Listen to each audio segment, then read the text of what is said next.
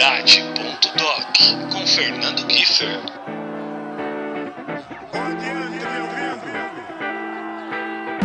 Puxe a cadeira, aumente o som e seja mais do que bem-vindo ao podcast que dia após dia ganha força para continuar o resgate por um sentimento que é tão vital à sobrevivência, mas que tanto tem se perdido ao longo do tempo: o amor, seja por nossos filhos, por nossa família e também ao próximo sempre tendo como tema central a celebração em torno do relacionamento pais e filhos e, claro, a disseminação da presença paterna, incluindo afeto, transmissão de valores, senso de responsabilidade e todas as nuances que envolvem o maior amor do mundo.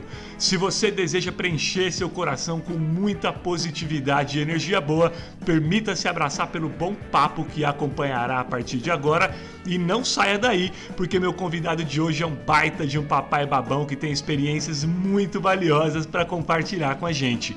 Eu sou o Giffer, papai babão também assumido da minha Laís e padrasto coruja também assumido do Eduardo e fui novamente designado em conduzir a parada aqui nessa próxima hora. Mas antes de apresentar nosso convidado especial, aquele recadinho já tradicional dessa segunda temporada. Sabia que agora você ouvinte, querido ouvinte, pode ser membro da comunidade paternidade.doc? Exatamente! Criamos um clube de assinaturas mega especial para você contribuir com a sobrevivência do programa e ao mesmo tempo descolar umas regalias e prêmios muito, muito especiais. No meio do podcast explico melhor, mas para você não perder tempo, se já quiser sapiar enquanto ouve a gente, é só acessar o apoia-se barra podcast paternidade. apoia.se barra podcast paternidade, o link está aqui na descrição do episódio. Ícone do punk rock brazuca, esse flamenguista liderou por 23 anos o Blind Pigs, com quem lançou oito álbuns, diversos singles e EPs e gritou por progresso nos principais palcos do cenário underground pelos quatro cantos deste país. Com sua atual banda, o Armada já botou na praça um álbum, um single e assim como todos nós, tá esperando essa loucura de pandemia acabar para cair de novo na estrada, porque ele sabe que mais do que nunca no Brasil atual, tua música precisa ecoar para inspirar e conscientizar a molecada que tá chegando. No alto de suas 47 primaveras, esse eterno inconformado é o paizão dedicado do Pedro de 25 anos, do Paulinho de 18 e do Felipe de apenas 4. Senhoras e senhores, o maridão da Paola, Henrique, Henrique valeu!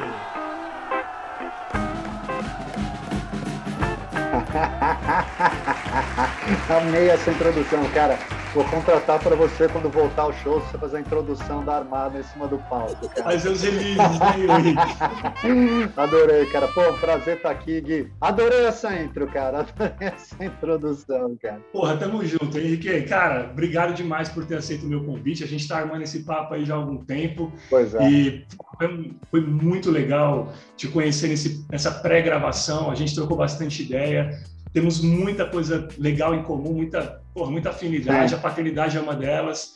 Sim. Eu, lá no começo dos anos 2000, cara, a gente acabou até dividindo um pouco da mesma cena, porque eu tinha uma banda de punk rock chamada Alarme Sonoro, mas ela durou ali, cara, ela foi de 2001 a 2004, foi bem curto o nosso período. E, mas a gente acabou, acho, acho, que a gente chegou a tocar com vocês em algum momento. Mas enfim, só, só para a gente ver, pô, tocamos no hangar várias vezes, fui ver vocês no hangar, enfim. A gente tem muita coisa bacana, mas o papo aqui hoje, claro, principal, é o maior amor do mundo. E bicho, eu queria começar de você sabendo o seguinte: como que foi essa quarentena? Foi tem sido, né? Essa quarentena maluca aí, trancafiado dentro de casa com uma criança cheia de energia porque quando isso começou, o Felipe tinha o quê? Três anos? É, cara, na verdade tá sendo ainda, né, cara? Porque o bagulho não acabou, né, cara? Mas o, o começo foi muito tenso, né? Porque a gente tinha. A gente, na época a gente morava em Pinheiros, né, no apartamento lá em Pinheiros, é, em São Paulo. E a gente, eu e a Paola, a gente tava louco para colocar o Felipe numa, numa escolinha lá super bacana, cara, chamada Alecrim E ele tava na fila de espera do Alecrim já desde que ele nasceu, tá ligado? Aí, porque ficava tipo dois quarteirões de casa, dava pra gente levar ele andando. Então, pô, pra Paola facilitava muito. Eu ficava o dia inteiro fora, né, trampando. Então, pra Paola ficava mais fácil para levar ele andando e tudo mais. Enfim, conseguimos colocar ele na escola. É, tá conseguindo! Aí, mano, o moleque começa a escola em fevereiro. Puta que pariu, metade de fevereiro, né? Começou metade de fevereiro. Uhum. Começou março, oi, oi, oi, oi, oi, veio a pandemia, um mês cara. Escola. Um mês menos até, menos até. Ele tava, tipo, no período de adaptação. Aí eu lembro que foi bem perto do meu aniversário. Meu aniversário é 17 de março. E, uhum. e aí, nossa, foi mó tenso, cara. Que aí a gente recebeu os avisos da escola na sexta-feira olha, a partir da semana que vem, meu, putz, não vai ter como ter aula, tal, essa pandemia, pá. Então, aí recebi também uma, um, uns e-mails das empresas onde eu, da, onde, eu, onde eu dava aula. Olha, puxa, Henrique, meu, cara, a partir da semana que vem, a gente não sabe como é que vai ser, não sei o quê. Aí, cara, na segunda-feira, foi tenso. Que aí, cara, ficou eu, a Paula e o Felipe dentro do apartamento, a gente tava com medo até de sair na rua, tá ligado? Sim. E o Felipe com aquela energia brutal de três anos de idade, tá? Que tinha acabado de fazer três anos, querendo subir em tudo, querendo fazer tudo. A gente, a gente ficou louco, a gente não sabia o que fazer. Deu dois dias, a gente falou, quer saber, mano? Põe tudo no carro, vamos para Minas Gerais, Uberlândia. É mesmo? Na... É, cara, a gente foi para casa da mãe e do padrasto da Paola, que mora em Uberlândia lá, numa casa bacana. A gente colocou tudo no carro, eu falei, ah, mano, isso daqui não vai durar duas semanas, Nossa. então vamos passar duas semanas lá. Antecipei minhas férias e a gente foi para Uberlândia achando que ia ficar duas semanas, ficamos lá cinco meses, mano. Caraca, velho, ah, Tadinha, a mãe da Paula não aguentava mais, cara. Ela tava tipo, meu, e aí, tá legal, mas quando é que vocês vão, como é que vocês vão voltar para São Paulo? Beleza, né? Mas, mas foi ótimo, cara, foi ótimo, porque o Felipe ficou super feliz de estar lá com a avó, né?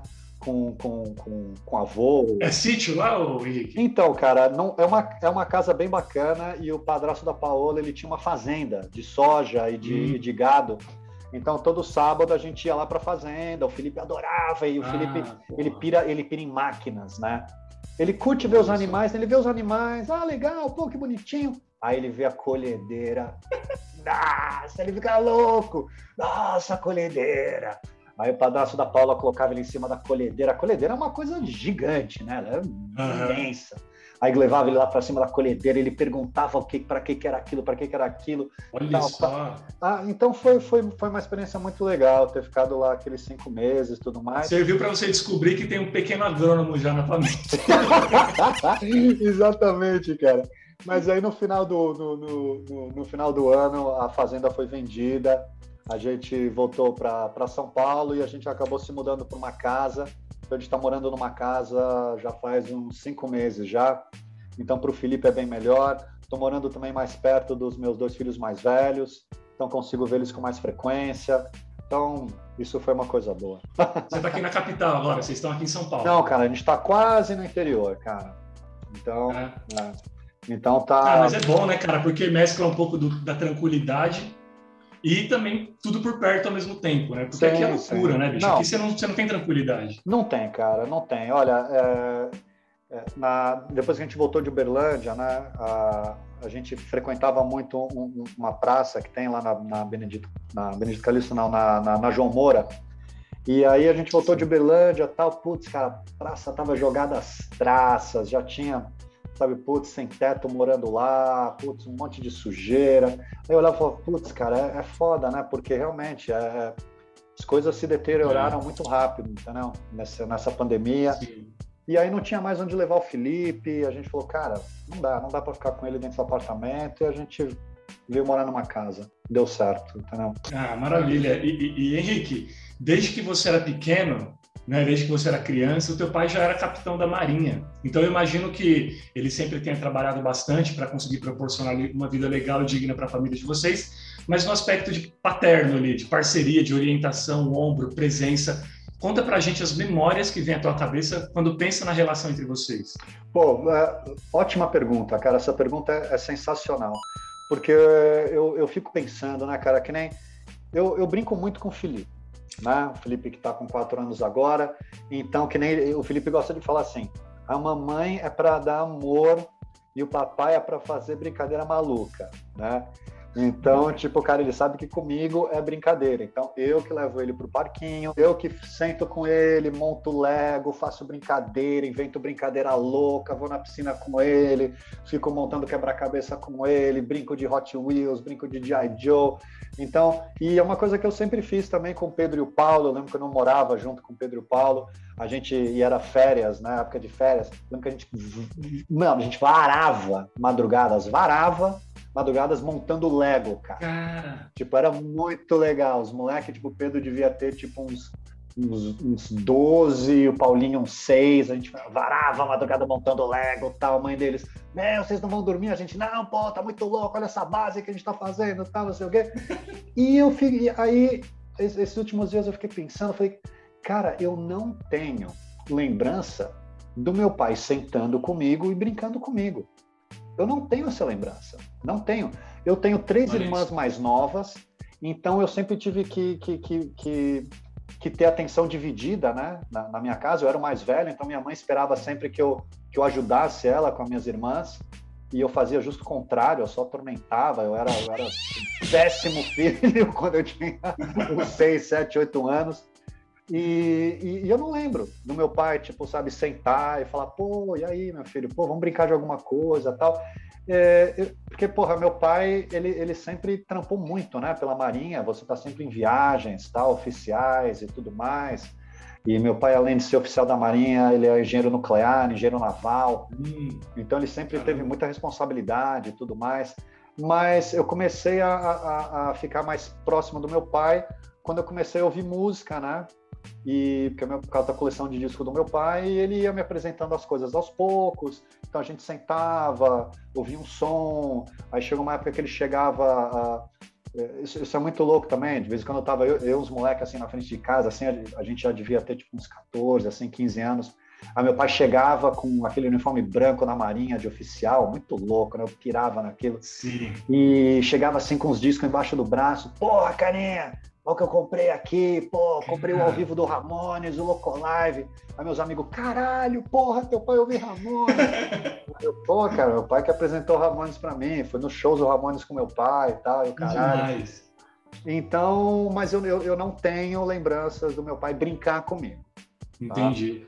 Mas o, o, meu pai sempre foi um cara também que, que me passou muitos valores, entendeu? Me passou, me passou o Flamengo, me passou a música e me passou o lance de você ser, ser, ser, ser homem, sem querer ser machista, entendeu? Mas sabe, Sim. ser homem no Atitude, de responsabilidade. responsabilidade. Exatamente, sabe? Pô, é teu filho, você tem que cuidar do teu filho, sabe? Você tem que prover o melhor para ele, você tem que dar atenção para ele e tudo mais. Então, a, a, aprendi muito com ele. Mas o lance de sentar e brincar com meus filhos, isso eu peguei da minha mãe. Entendi, não veio dele. Não, não veio dele. De repente também tem essa coisa de quero fazer diferente né, com os meus. Mas sabe que eu acho também, Gui? Eu acho que. Pensa o seguinte: meu pai é de 1947. Meu amigo, cara, que pai, é. naquela época, tipo nos anos 50, nos anos 60, sentava para brincar com o filho? Não tinha essa, isso não existia. Então, o, o, meu pai não, não teve essa referência, né, de ter alguém sentar e brincar com ele. Ele ofertou o que ele teve, né, cara? Exatamente, ele ofertou o que ele teve. Era, era, uma, uma, era uma geração diferente. Eu acho que a minha geração, já é uma geração mais, mais jovem, né? Tipo, a gente cresce, ainda tem esse espírito jovem do rock and roll, da tatuagem e tudo mais. Então, pô, a gente curte brinquedo ainda. Sim. É, então, tipo, na minha prateleira tem os meus brinquedos, o Felipe sabe que aqueles ele não pode mexer. Brinquedo do papai, porra. Exato. Ah, esse de Joe aqui é do papai, você não mexe, senão vai ter briga, né? Esse planeta dos macacos aqui também é meu. Mas eu acho que a nossa geração tem mais isso, né? De querer sentar com o filho e brincar, porque eram aqueles brinquedos que eram nossos quando a gente era pequeno, que eles estão herdando. Então você fala, nossa, olha, esses carrinhos eram meus, eu tinha quando eu tinha cinco anos, oh, esses Diadio eram meus, tá? Esses aqui eram do seu irmão. Então, e eu tenho muita paciência com, com criança. Outro dia até eu fui no parquinho aqui, perto de casa, Aí tem um senhor lá que é amigo meu, tá? Ele tem uma filha, é mais velho que eu, tem uma filha de oito anos. Aí ele, ah lá, chegou o animador de festa. Oh, agora eu não preciso mais fazer nada. Chegou ele. É Pô, quanto que eu tô te devendo aí, cara? Porque tô, toda vez que você vem no parquinho, é você que anima o, o parquinho aí com a molecada. Porque eu, aí eu participo, corro atrás da, da criançada, entendeu? Tal. Eu, eu curto, eu, eu curto muito isso daí. E, cara, você no começo da tua fala, você comentou, pô, eu fui um filho meio, meio encapetado, enfim, você usou algum termo nesse sentido. E eu queria saber exatamente isso o Henrique Baliu como sendo filho, né? Como era essa criança, até olhando hoje com uma visão também de pai que você tem? Pô, cara, pois é, cara. Eu lembro uma vez minha mãe falou assim: Olha, meu filho, você teve a sua adolescência rebelde do, dos quatro aos sete anos. Porque, cara, eu fico imaginando, né? Outro dia eu tava vendo uma foto, né? A gente fez um mural aqui em casa com umas fotos antigas tal.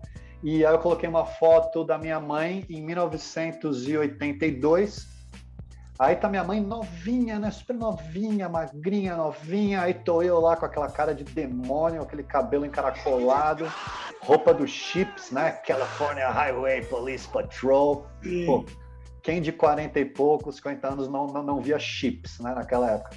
Aí eu tô lá com a minha roupinha dos chips e minhas, três, minhas duas irmãs mais novas do meu lado e, e a minha mãe com a nenenzinha, segurando a nenenzinha no colo, né? E eu pensando, cara, e meu pai fora o dia inteiro. E minha mãe não tinha empregada, a gente morava numa vila da Marinha, no Planalto Paulista, tá ligado? E, cara, eu só aprontava, cara. Eu tava contando outro dia para um brother meu. Teve uma vez que eu fugi da escola. Minha escola ficava uns três quarteirões de casa eu escalei o um muro, saí correndo de volta para minha casa. Aí a gente foi morar na Inglaterra quando eu tinha quatro anos. Minha mãe odiou porque ela, ela não conseguia fazer amigos. Ela finalmente conseguiu fazer uma amiga. Nossa, conseguiu fazer uma amiga na Inglaterra. Meu pai estava lá supervisionando a construção de umas fragatas para a Marinha do Brasil. Na época ele era só engenheiro naval, ainda não era engenheiro nuclear. Sim. Ele era capitão de fragata, aliás.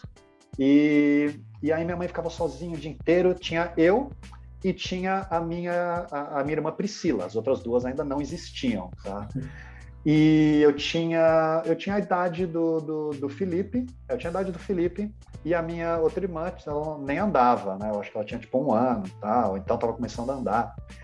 E aí eu lembro, minha, minha mãe me conta que ela, ela, ela queria fazer o um almoço, ela deu uma, aquelas latas de metal de biscoito, né, para minha para mim e para minha irmã com os biscoitos dentro, falou: "Ai, meu filho, olha, divide lá com a sua irmã, pelo amor de Deus, fica lá na sala com ela para a mamãe poder fazer aqui o jantar, não sei o quê". Ah, tá bom, mãe. Aí depois de um tempinho minha mãe falou, peraí, mas tá muito silêncio, né? O que que tá acontecendo? Aí entrou na, na sala, tava lá minha irmã mexendo na, na latinha com a mãozinha dentro, fazendo um barulho de água, né? Na, dentro da lata. Minha mãe, peraí, o que que é isso? Olhou dentro, Peraí, isso daqui é xixi. Nossa! Ei, é? Eu tava lá em cima no quarto, tinha comido todos os biscoitos, mijei na lata, dei pra minha irmã brincar. Meu Deus, velho. Ah, eu era terrível. Aí minha mãe conta também que ela finalmente fez uma amiga, aí, né? Hora do chá, ela chamou essa amiga em casa para tomar um chá, minha mãe preparou um chá. E ela trouxe um menininho, um gordinho inglês, que tinha uns soldadinhos de chumbo muito loucos. Naquela época eram soldadinhos de chumbo. E o moleque trouxe aqueles soldadinhos de chumbo. Aí minha mãe ficou, ficou lá conversando com a mulher e eu, eu na sala, no chão, com esse menininho. O menininho tinha minha idade. E o moleque não queria me emprestar os soldadinhos de chumbo, maluco. Eu devo ter pensado, filha da puta, esse gordinho inglês, não quer emprestar essa porra, mano. Peguei a cabeça dele, mano, quase arranquei um pedaço da bochecha dele, cara, mordendo a bochecha dele. A mulher ficou apavorada, cara, minha mãe tadinha. A partir daquele dia ela andava na rua com o carrinho de neném levando minha mãe e eu do lado. As mães atravessavam a rua, rapaz. Caramba, Puta, você era o Chuck da Inglaterra, todo mundo chamei. Eu era o Chuck da Inglaterra. Cara, minhas fotos da Inglaterra era é assim, eu com coldre, eu só andava com coldre, era um coldre com, com revólver de cowboy, aquelas galochinhas vermelhas de chuva, tá ligado? Eu só andava assim, eu ia pra escola assim, com esse coldre, com a arma, a galochinha e tal. Eu era tipo, eu era punk, cara, era uma bosta, tadinha da minha mãe, cara. Mas aí melhorei um pouco quando eu fui crescendo tal. E aí com oito anos a gente foi morar no, nos Estados Unidos. E aí nos Estados Unidos eu me encontrei. A gente ficou lá quatro anos, meu pai foi lá estudar engenharia nuclear pela Marinha. E lá eu me encontrei, fiquei, fiquei mais sossegado. e... Ganhou idade também, aí já vai dando uma sentada. Né? É, mas eu acho que eu também causei, causei muita, muita dor assim para minha mãe quando, quando eu resolvi montar uma banda punk, sabe? Porque para ela. Ou seja, foi... você não deu sossego para sua mãe nunca, então. Nunca, cara, nunca, tadinha, cara. Ela ficava tipo assim, cara, minha mãe é muito católica, né? Então ela ficava tipo, meu Deus, cara, meu filho tá perdido, o que que é isso, cara? Meu, música punk, aí puta, era, era, era pesado, cara. Mal sabia ela que na Inglaterra era só o começo ainda. Exatamente. Estava aprontando lá. E, e, mano, acessando um pouco ali já a tua versão pai, eu queria que você falasse sobre o dia em que você descobriu que seria pai pela primeira vez. Nossa. Ali ainda bem jovem, né? Acho que foi aos 22 anos, se eu não me engano, você me corrija.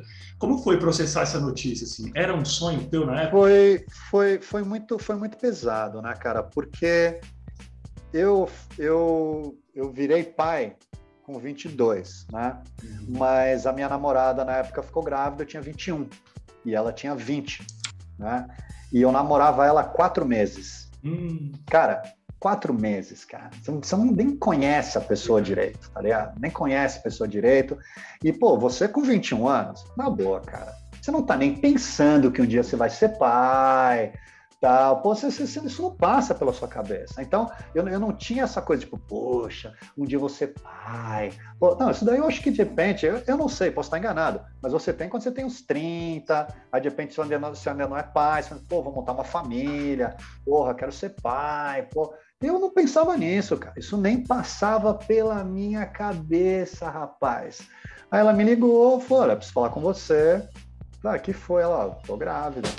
Eu falei, meu Deus do céu, a gente foi fazer o exame, né?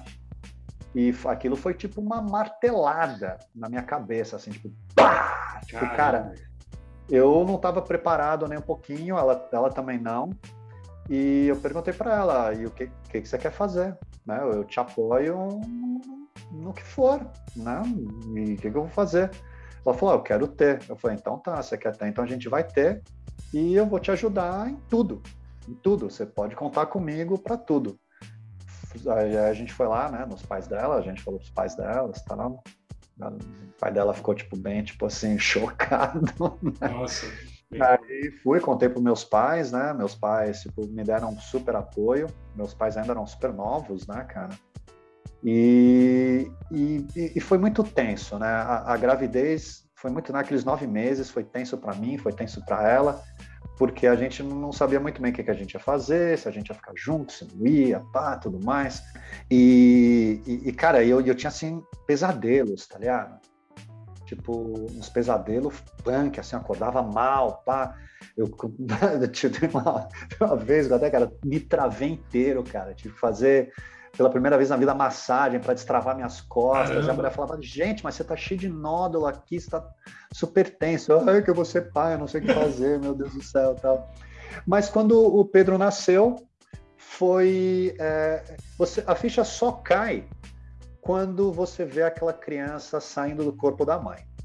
Né? Até então é uma coisa que você fala, tá, mas está lá dentro né? Sim. Quando sai, rapaz, nossa, eu, aquele dia foi assim, foi tenso, né? Porque é uma cena brutal, né, cara? E linda ao mesmo tempo. Você assistiu Porque Assisti, assisti. Chegou uma hora quando o médico falou: vem aqui ver a cabeça cabeça da criança saindo, eu fui lá ver a enfermeira, alguém segura o pai, alguém segura o pai que ele vai desmaiar, alguém segura o pai que ele vai desmaiar. Eu, meu Deus do céu, o que, que é isso? E sai aquela criança, mais aqueles litros e litros, né, de, de, de, de sei lá o que, né, mano, de sangue sai tudo, né, misturado, sai tudo. Nossa, eu falei, meu Deus. Aí sai aquela criancinha, né, cara, fazendo aquele barulhinho, aí colocam em cima da mãe, aí você fala, mano, puta que pariu, eu fiz essa porra, que coisa louca, cara. Eu ia te perguntar isso, cara. Em que momento você se sentiu pai mesmo? Ali? Foi, foi naquele momento. Foi naquele momento. Que nem eu falei, porque até então, cara, é, é tudo muito, muito forte, muito intenso, eu acho, pra mulher, né?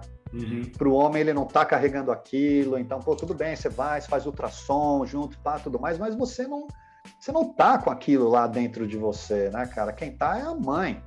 E a partir do momento que aquilo vira, para mim, para mim, tá? Uhum. Aquilo virou uma realidade quando ele saiu. E eu olhei aquilo e falei, meu Deus. E ele foi, e eu lembro que a gente estava gravando o primeiro disco do Blind Pigs quando ele nasceu. Então eu tenho fotos, cara, da, tipo, a gente saía do estúdio, ia pra maternidade, Caramba. tá ligado? Tal, meus, imagina, os os caras, tudo Blind Pigs naquela época, indo lá na maternidade ver o Pedro tal. A gente era tudo molecão, pá.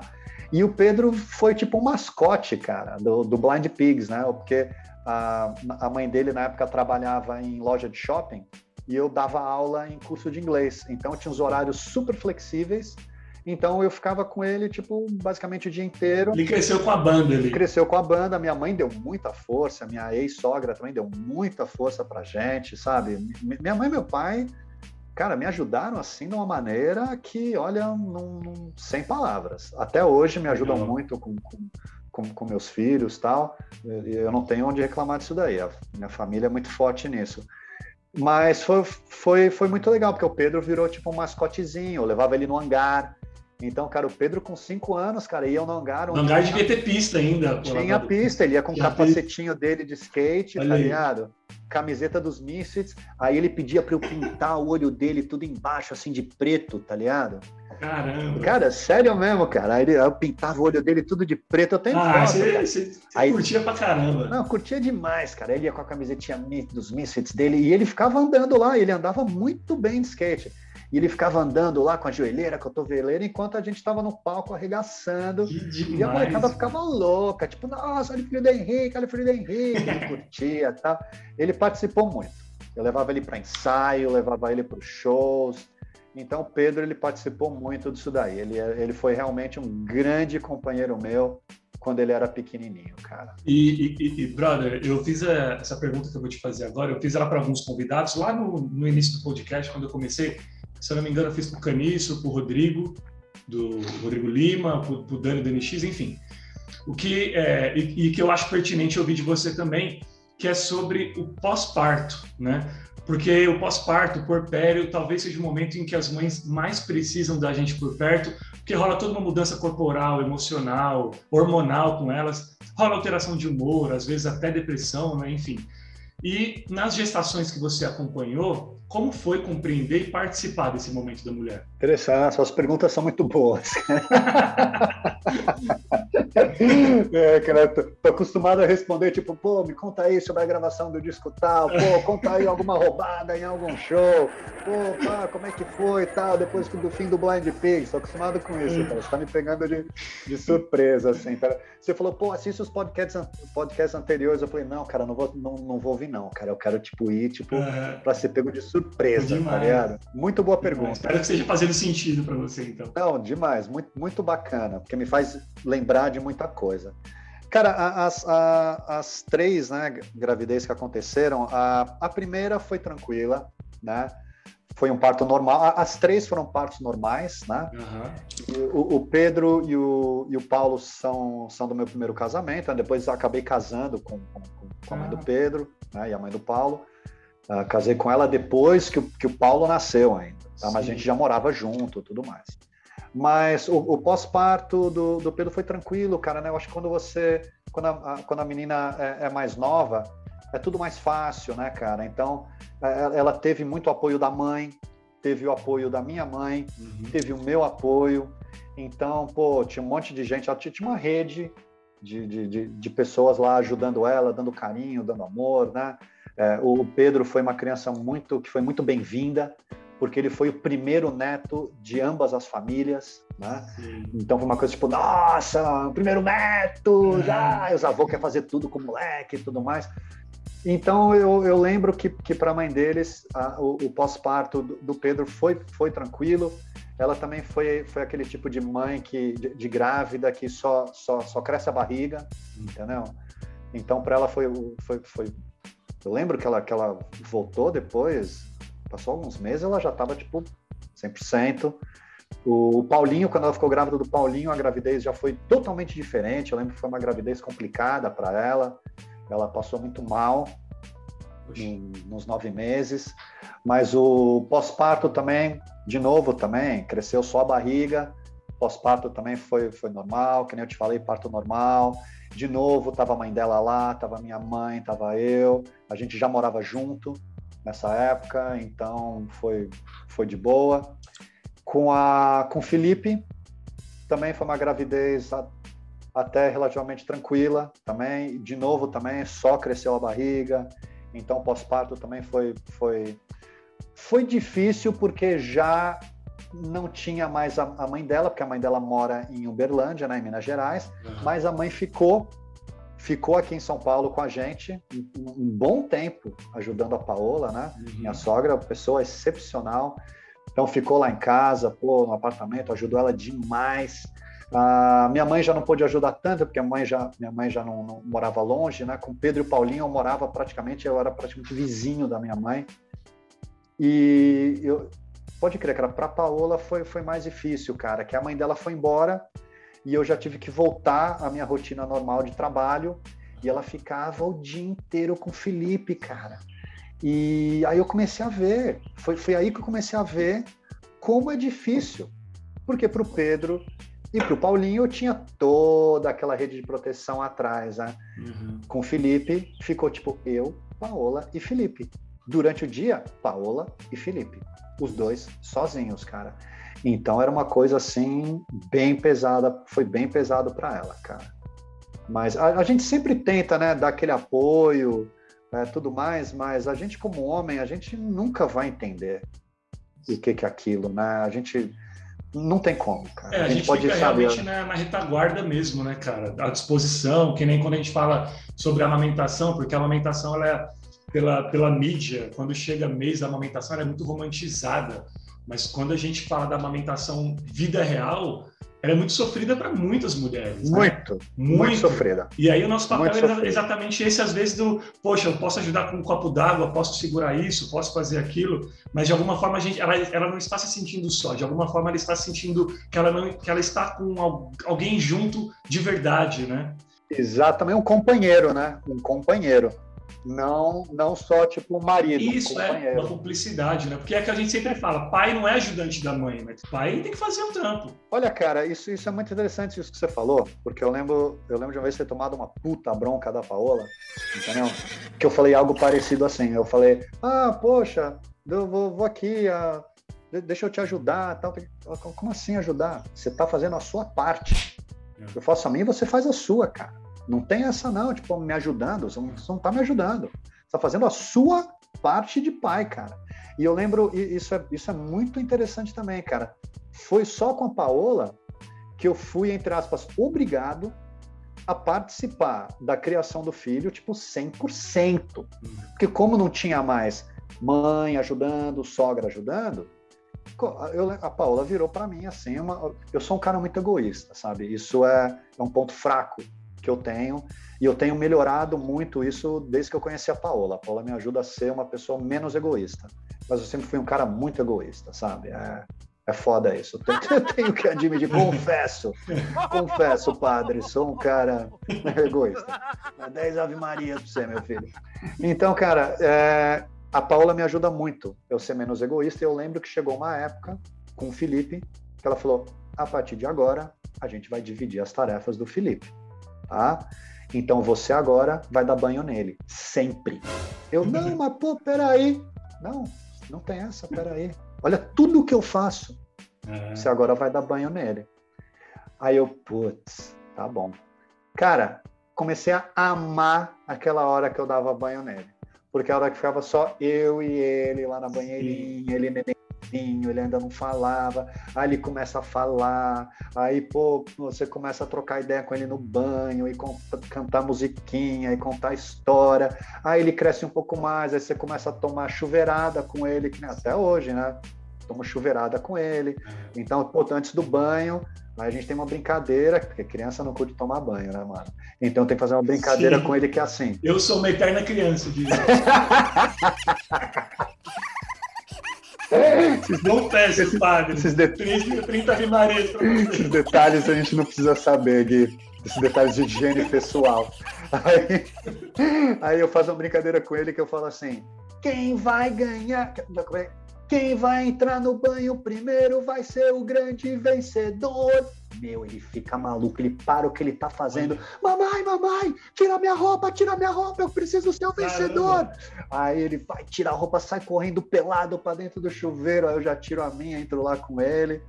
Pô, dou lá a chuveirada com ele e tal. Aí enxugo ele, chama a Paola, a Paola pega ele.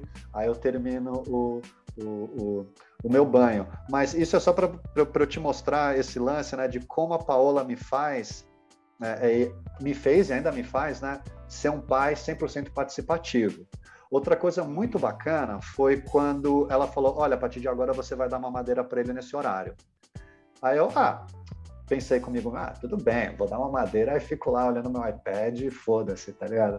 Aí tô lá sentado na sala, né, dando uma madeira, tá, pá, olhando meu iPad e tal. Meu, ela chega com aquela cara, o que você tá fazendo, cara? Pô, tô dando uma madeira, o que você tá fazendo com o iPad ligado? Pô, tô vendo meu iPad. Que tem teu iPad, Henrique? Que porra é essa? Você tá louco? Tirou meu iPad? Eu, você tirar meu iPad, cara? Porra, caralho. Henrique, quando você estiver dando uma madeira para ele, você olha nos olhos dele, você conversa com ele. Olha aí. Ele tem que saber que você está aí prestando atenção nele. Aí eu pensei. Presente. Né? Presente. Eu, ah, puta, que bosta. Eu, aí pensei, caralho, mano. Essa mulher tem toda a razão. Como mulher é muito mais inteligente que homem, né? Cara? Você vê, cara, como às vezes, né, Henrique, a gente perde momentos de bobeira, né, de cara? Bobeira. E, aí, e aí passa, quando você vê seu filho tá com 30 anos, você fala, cara, Não, de bobeira. Puta, isso de bobeira. cria uma, estreita uma relação de uma forma. Demais, né? Gui. E a, e a partir daquele momento que eu dava uma madeira para ele e eu não tinha mais um iPad para olhar, era o momento que eu analisava todos aqueles detalhes do rostinho dele, né, cara? Aquele olhinho dele olhando para mim, tá ligado? Aquela boquinha, tá ligado? Aquela mãozinha pegando no seu dedo, tá ligado? E você começa, tipo, a, a ver coisas que, né, você não não, não notava antes, né? Você começa a prestar atenção nos detalhes, começa a conversar com a criança, né? Tipo, ah, a criança não tá entendendo, não, não interessa, mas tá ouvindo a tua voz entendeu? Então, Sim. pô, ia lá, cantava uma musiquinha, tá? A gente estava meio que compondo também o, o, o, Bandeira Negra, então ficava cantando umas músicas, nuvens escuras, o mar está calmo, algo vai acontecer, né? Então, tipo, sabe? Então, a, a, a Paula me ajudou, assim, demais eu ser um pai menos egoísta e dar toda a atenção para o Felipe quando ele precisa. Porque isso é uma coisa, cara, que, que, esse é um lance que meu pai tem, sabe? Eu, eu, lembro, de vez em quando eu vou trocar ideia com meu pai, ainda, ainda hoje, cara. Aí eu tô trocando uma ideia com ele e ele, tipo, não tá olhando para mim, tá fazendo uma outra coisa. Eu falo, porra, mano, por que não tá olhando para mim? Aí eu lembro que quando Sim. Pedro, hoje com 25, tinha uns 15, eu tava no computador e ele veio falar uma coisa comigo, aham, aham, 15 não, ele, tinha, ele era mais novo, ele tinha uns 12. Tá, tá, haha, haha. Ele fechou meu computador assim, pá! Quando eu estiver falando com você, você olha para mim, pai. Eu falei, nossa senhora, olha eu fazendo a mesma coisa Exato. que meu pai faz, tá ligado? Então você pega aquelas coisas boas, mas você também pega aquelas coisas que você acha ruim e você se vê, se vê fazendo aquelas coisas ruins, entendeu?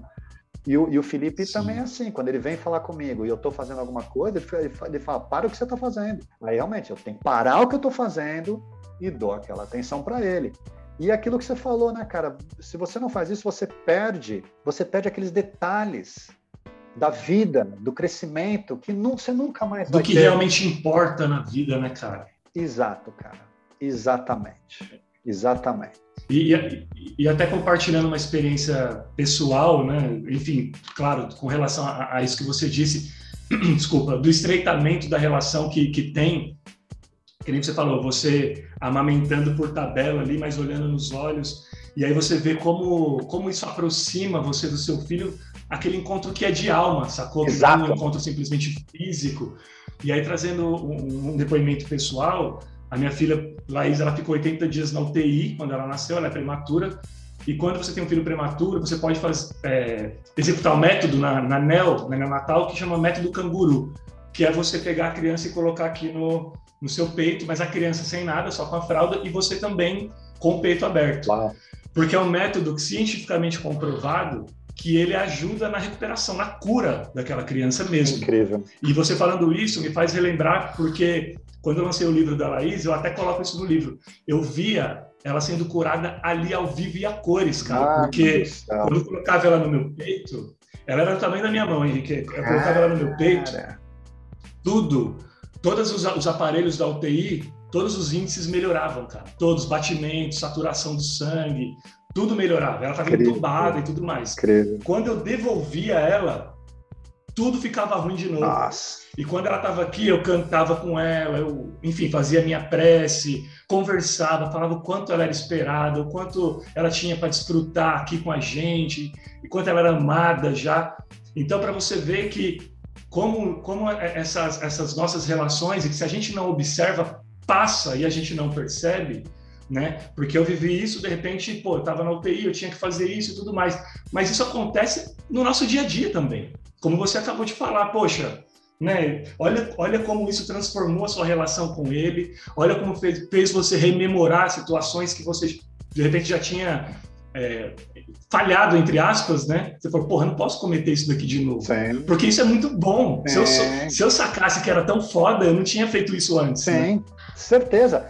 Rapaz, cara, olha, é, isso que você me, você me contou, tipo, um bagulho emocionante, né, cara? É, é, é, é, surreal, cara, porque é isso, é o contato, né, cara?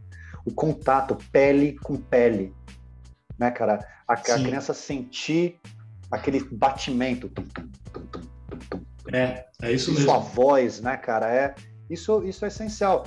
É, e, e, e, fazer o quê, né, cara? Porque, imagina, você tem 21, sua namorada de quatro meses fica grávida. Tipo, cara, aí você é pai de um jeito. Seis anos depois veio o Paulo. Eu já estava numa outra época da minha vida, então eu já fui um outro tipo de pai. Sim. Cara, passou não sei quantos anos, veio o Felipe. Pô, já tô mais velho, então, pô, você já não comete aquele, aqueles mesmos erros que você, né, é, é, cometeu no passado. Mas eu acho que mesmo cometendo todos os erros que eu cometi como pai do, do, do Pedro, como pai do Paulo, é, eu acho que eu sempre fui um pai muito presente para eles. Uhum. Ainda sou, né?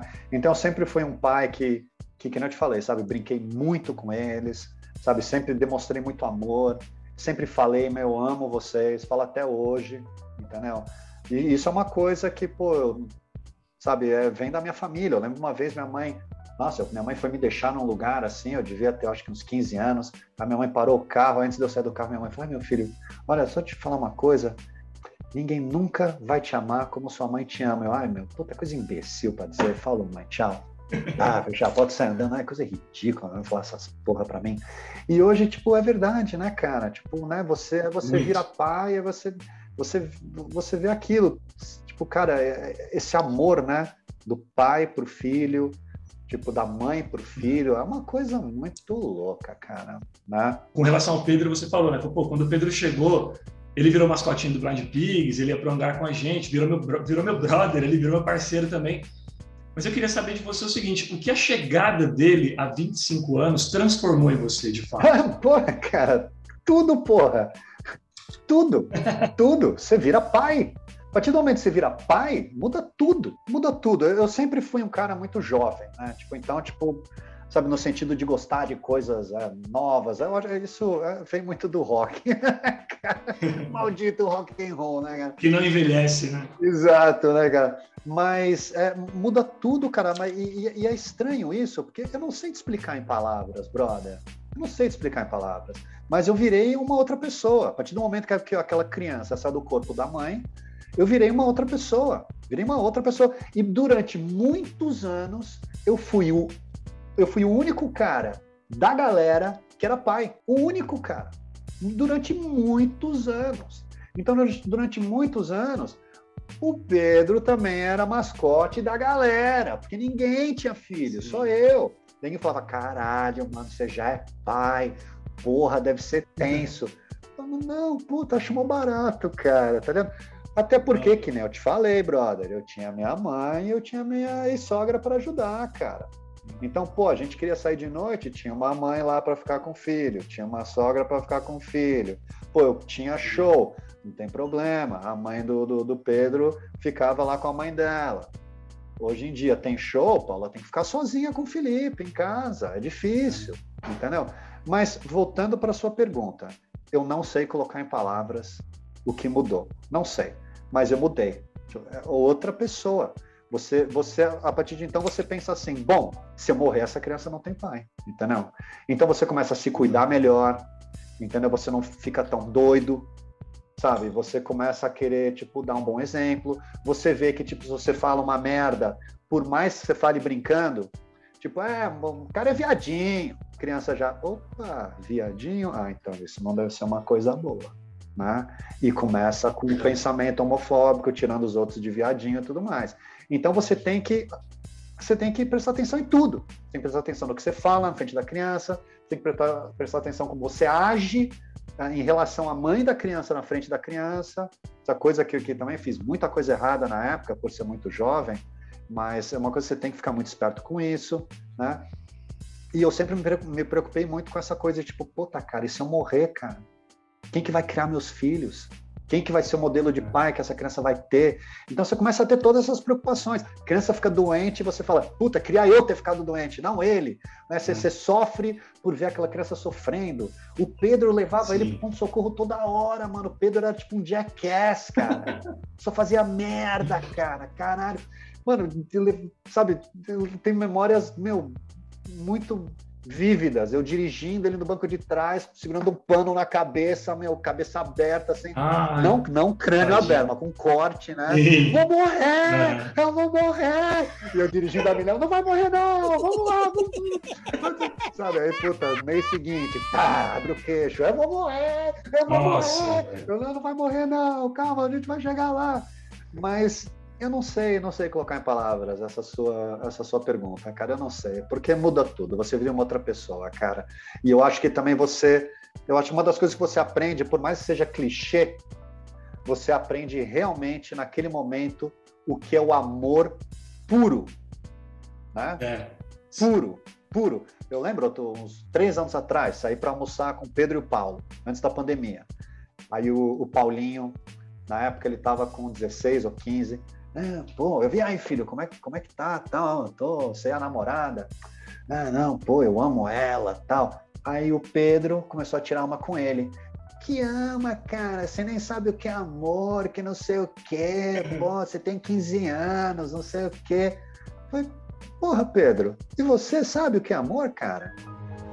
Ah, sei mais do que ele. Falei, não, não sabe não, você só vai saber o que é amor quando você for pai. Até então, é tesão, é. tá ligado? Paixão. É, né, paixão, tá ligado? Amor, rapaz, é o que eu sinto por vocês. Tá ligado? É. Porque... É, é, quando vou, é quando a gente sente que assim, porra, eu daria a vida mesmo e não é clichê, sacou? Sim, entro na frente da bala. Quando a, gente é, quando a gente escuta um pai falando e a gente não é pai, a gente fala, mano, é clichê. Quando você se torna. Não, entro na frente da bala, na frente da bala, entro na frente da bala. É. Tipo, é, é isso, cara. E, eu, é o. Cara, eu, tanto que eu até falo assim. Eu prefiro não ter mais filho porque eu não tenho psicológico para amar ninguém com o mesmo nível, tá ligado? porque eu, tudo é muito, muito louco. E, bicho, quando se trata de filho, do instinto paterno, a gente olha para o mundo como ele é e fica puto porque o mundo é filho da puta, na maioria das vezes, a boa parte das pessoas. Mas ao mesmo tempo, a gente sabe que é preciso ter mais serenidade ali para lidar com esse mundo. No teu caso, a paternidade deixou você mais agressivo com essa urgência em deixar o mundo melhor para tuas crias, ou te, te desacelerou e te tornou um cara mais sensível? Puta, cara, é, é Pergunta que eu tenho que pensar, atrás pergunta que eu tenho que pensar, hein? Caralho, essas perguntas estão ótimas, cara. Eu formulei, eu formulei ela bem, quer que eu refaça? Não, não, não. Não precisa reformular, não, cara. Eu acho que, que me deixou uma pessoa que pensa muito no futuro, coisa que eu não, não pensava antes, sabe? Eu era uma pessoa muito tipo, ah, mano, vou vivendo cada dia e foda-se, sabe? E agora eu penso realmente, pô, como vai ser daqui a 20 anos? Como vai estar o mundo? Né? Sabe, é... cara, ainda mais agora, né? Eu fico pensando, cara, o que, que aconteceu com o mundo? Né? Bolsonaro e ódio e homofobia e racismo, tudo virando novamente uma coisa que ninguém se choca mais com, com isso e tudo mais. Então, sabe, eu acho que eu faço a minha parte. Fiz a minha parte com Blind Pigs e tentar fazer um mundo melhor através das minhas letras. Acho que eu ainda faço isso com a Armada também, através das mensagens que a gente, que a gente tenta passar.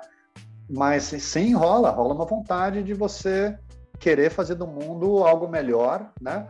Ou pelo menos fazer dos seus filhos é, é, homens que, que, que são homens tolerantes, homens que, que não sejam, sabe, é, homofóbicos, homens que não sejam preconceituosos e que, que respeitem a namorada, sabe, e, e tudo mais. E, mas me deixou uma pessoa muito mais sensível, muito mais sensível, cara. É, tipo, eu não consigo mais ver filme com criança onde criança sofre. Não consigo, cara. Tipo, não consigo. Se alguém falar, mas esse filme é muito louco, mas é triste, tem uma criança, pronto, não vou. Não, não vou ver. Esse filme eu não vou ver mais. Sabe, eu não vou ver mais, cara. Sabia que sem o teu apoio, este podcast poderá deixar de existir muito em breve? Pensando nisso, criamos a comunidade paternidade.doc, em que você, ouvinte, homem ou mulher, poderá se tornar membro especial para, além de contribuir com a sobrevivência do programa, ter acesso a regalias exclusivas que nenhum outro ouvinte tem. Isso mesmo! São diversos planos com valores a partir de R$ reais mensais, com recompensas que incluem participar como ouvinte da gravação de um programa para conhecer os bastidores, participar de sorteio mensal com prêmio sobre a temática relacionamento pais e filhos, receber os episódios inéditos antes de todo mundo, fazer perguntas por áudio aos convidados, ter acesso a uma comunidade secreta só nossa lá no Facebook, participar do nosso grupo de WhatsApp, onde interagimos sobre curiosidades, pautas e bastidores da produção de cada episódio, ter o nome citado ao término de cada programa e levar para casa uma máscara de pano com a marca do podcast. Não é demais? Então, se você acredita no propósito e seriedade do trabalho feito por mim, Fernando Giffer, aqui no paternidade.doc, não seja um ouvinte comum. Seja membro da nossa comunidade e fortaleça esse trabalho que, como você já sabe, é executado com muito profissionalismo e com a preocupação em agregar positivamente não só aos homens que já exercem suas paternidades de forma ativa, mas também inspirar e despertar reflexões naqueles mais dispersos e relapsos que, porventura, por qualquer motivo que seja, ainda não compreenderam a relevância de seu indispensável e insubstituível papel enquanto ser formador de caráter e educador social. Acesse agora mesmo apoia.se barra podcast paternidade, apoia.se barra podcast paternidade para saber tudo sobre as recompensas e escolher o plano que você achar mais justo. Lembrando que pode ser cancelado a qualquer momento sem burocracia. apoia.se barra podcast paternidade. Seja membro e bora trocar ainda mais figurinhas acerca do maior amor do mundo. Com relação a valores, né? Você, como até mencionei na abertura, foi um ícone do nosso punk rock brasileiro. Eu queria saber quais valores o punk rock te ensinou e que você sempre fez questão de transmitir para os filhos. Olha, cara, isso é também é, é, é ótima pergunta também. Você está cheio de ótimas perguntas hoje. Tô com crédito para fazer umas ruins, então daqui a tá, pouco. Tá, sim. Tá, mas duvido que venham umas ruins, cara. Cara, o... isso é meio complicado, porque eu entrei no punk rock pela energia da música, quando eu era muito novo. 12 anos de idade, tá? talvez até 11. Meu pai me apresentou ao punk rock por bandas como Sif Little Fingers, Forgotten Rebels, The Clash, Ramones e tudo mais. E eu, eu já falava inglês fluente, a gente já a gente estava morando nos Estados Unidos já faz uns quatro anos naquela época, mas aquilo me pegou pela, pe, pelo impacto sonoro, né? aquelas melodias, agressividade do vocal. Eu estava ouvindo muito Iron Maiden, eu era muito fã de Iron Maiden, é, Michael Jackson e Twisted Sister. E aí meu pai me apresentou o punk rock e aquilo aquilo me, me atingiu como um, tipo como um trem, tá ligado? Pá! Eu falei, caralho, o que, que é isso, cara? E depois, aos poucos, eu, eu comecei a, a ver os valores que, tava por, que estavam por trás daquelas mensagens, né? Tipo, os valores do punk rock e tudo mais. Então, eu acho que eu tive muita sorte de primeiro me apaixonar pelo punk rock como música, ter sorte de entender todas aquelas letras, porque eu já falava inglês, e, e, e, e entrar no punk rock pela porta musical e a partir daí ver todo aquele lance né, é, por trás do punk rock, que é o lance ideológico, dos valores e tudo mais. Aquilo me ajudou muito pô, se não fosse o punk rock, hoje ia ser uma pessoa totalmente diferente, óbvio, né? Isso é óbvio. Uhum. Mas é, é, eu, eu, eu, não sei, eu, eu, não sou aquele cara, sabe, que é assim, tipo, não, meu filho tem que ouvir punk rock e tal, meu filho tem que, tem que ser punk. Deus me livre, eu quero que meus filhos tenham distância do punk rock, cara. Vai ser advogado, vai ser médico, tá ligado? Não, não, não entre no punk rock, meu filho, entendeu? Então, sabe, quando o Pedro era pequenininho, a mãe dele gostava de colocar jaquetinha, punk rock nele tudo mais, tal. Pô, eu era mais novo, achava aquilo engraçado também. Mas, tipo, hoje, com o Felipe, eu não faço essas coisas, sabe? Porque eu sou punk, ponto final. Não faço questão que meu filho ouça punk, Sim. nem nada. Mas, claro que, né, você, por isso você tem que sentar. Pô, quantas vezes já sentei com o Pedro, né, com o Paulinho, já conversei com ele sobre, porra, homofobia, homofobia. Converso muito com ele sobre esse lance de tratar a namorada, ou tratar a namorada com respeito. E é, e é louco, né, cara? Porque os meus, os meus três filhos nunca foram esse tipo de moleque agressivo no parquinho, que causa briga com outras crianças, que trata outras crianças mal. Sempre foram três meninos assim super carinhosos, super amorosos, o Paulinho, cara, ele era assim, tipo, o galanzinho da escola. As pessoas amavam ele, as meninas eram loucas por ele. Ele montou o clube do beijo na escola, quando ele Olha tinha nove anos de idade. Os pais das, das meninas vinham falar comigo putos. Ah, seu filho montou um clube do beijo. Eu falei, ah, meu, o que eu posso fazer, cara? Então, o moleque é assim mesmo. E, e, ele era muito, ele é, né, muito respeitoso com as meninas, tudo mais. Eu fui na formatura dele, a professora que estava dando o discurso falou: e o Paulo, o nosso gentleman da classe, que não sei o quê. Então, é, isso é uma coisa que me dá muita felicidade. Eu ver hoje que, que meus filhos são meninos bons, homens bons, sabe? Que nunca, nunca, cara, foram essas crianças de, de zoar o amigo, de bater no amigo, de ser uma criança, de ser um cuzão.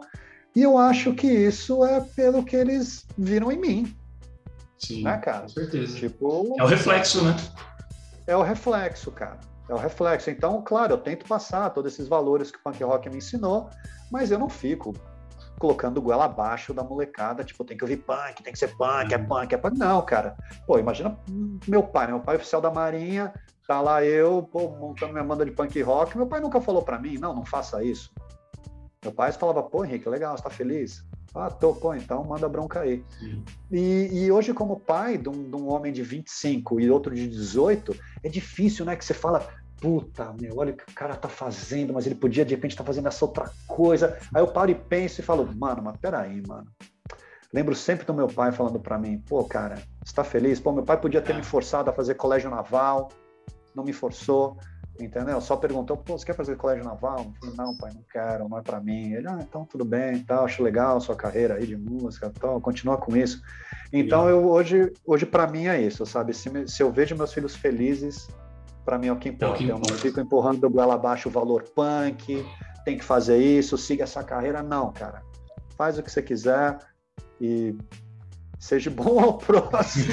é, mas, mas de certa forma, quando a gente consegue transmitir para os nossos filhos essa coisa de antirracismo, né, de não sermos homofóbicos, de não, não, não sermos xenofóbicos, machistas e tal, estamos transmitindo os, os, ideais punks, mesmo que de forma implícita, né? As pessoas, a, o punk rock ele está muito além, inclusive do som, né? Muito além da música.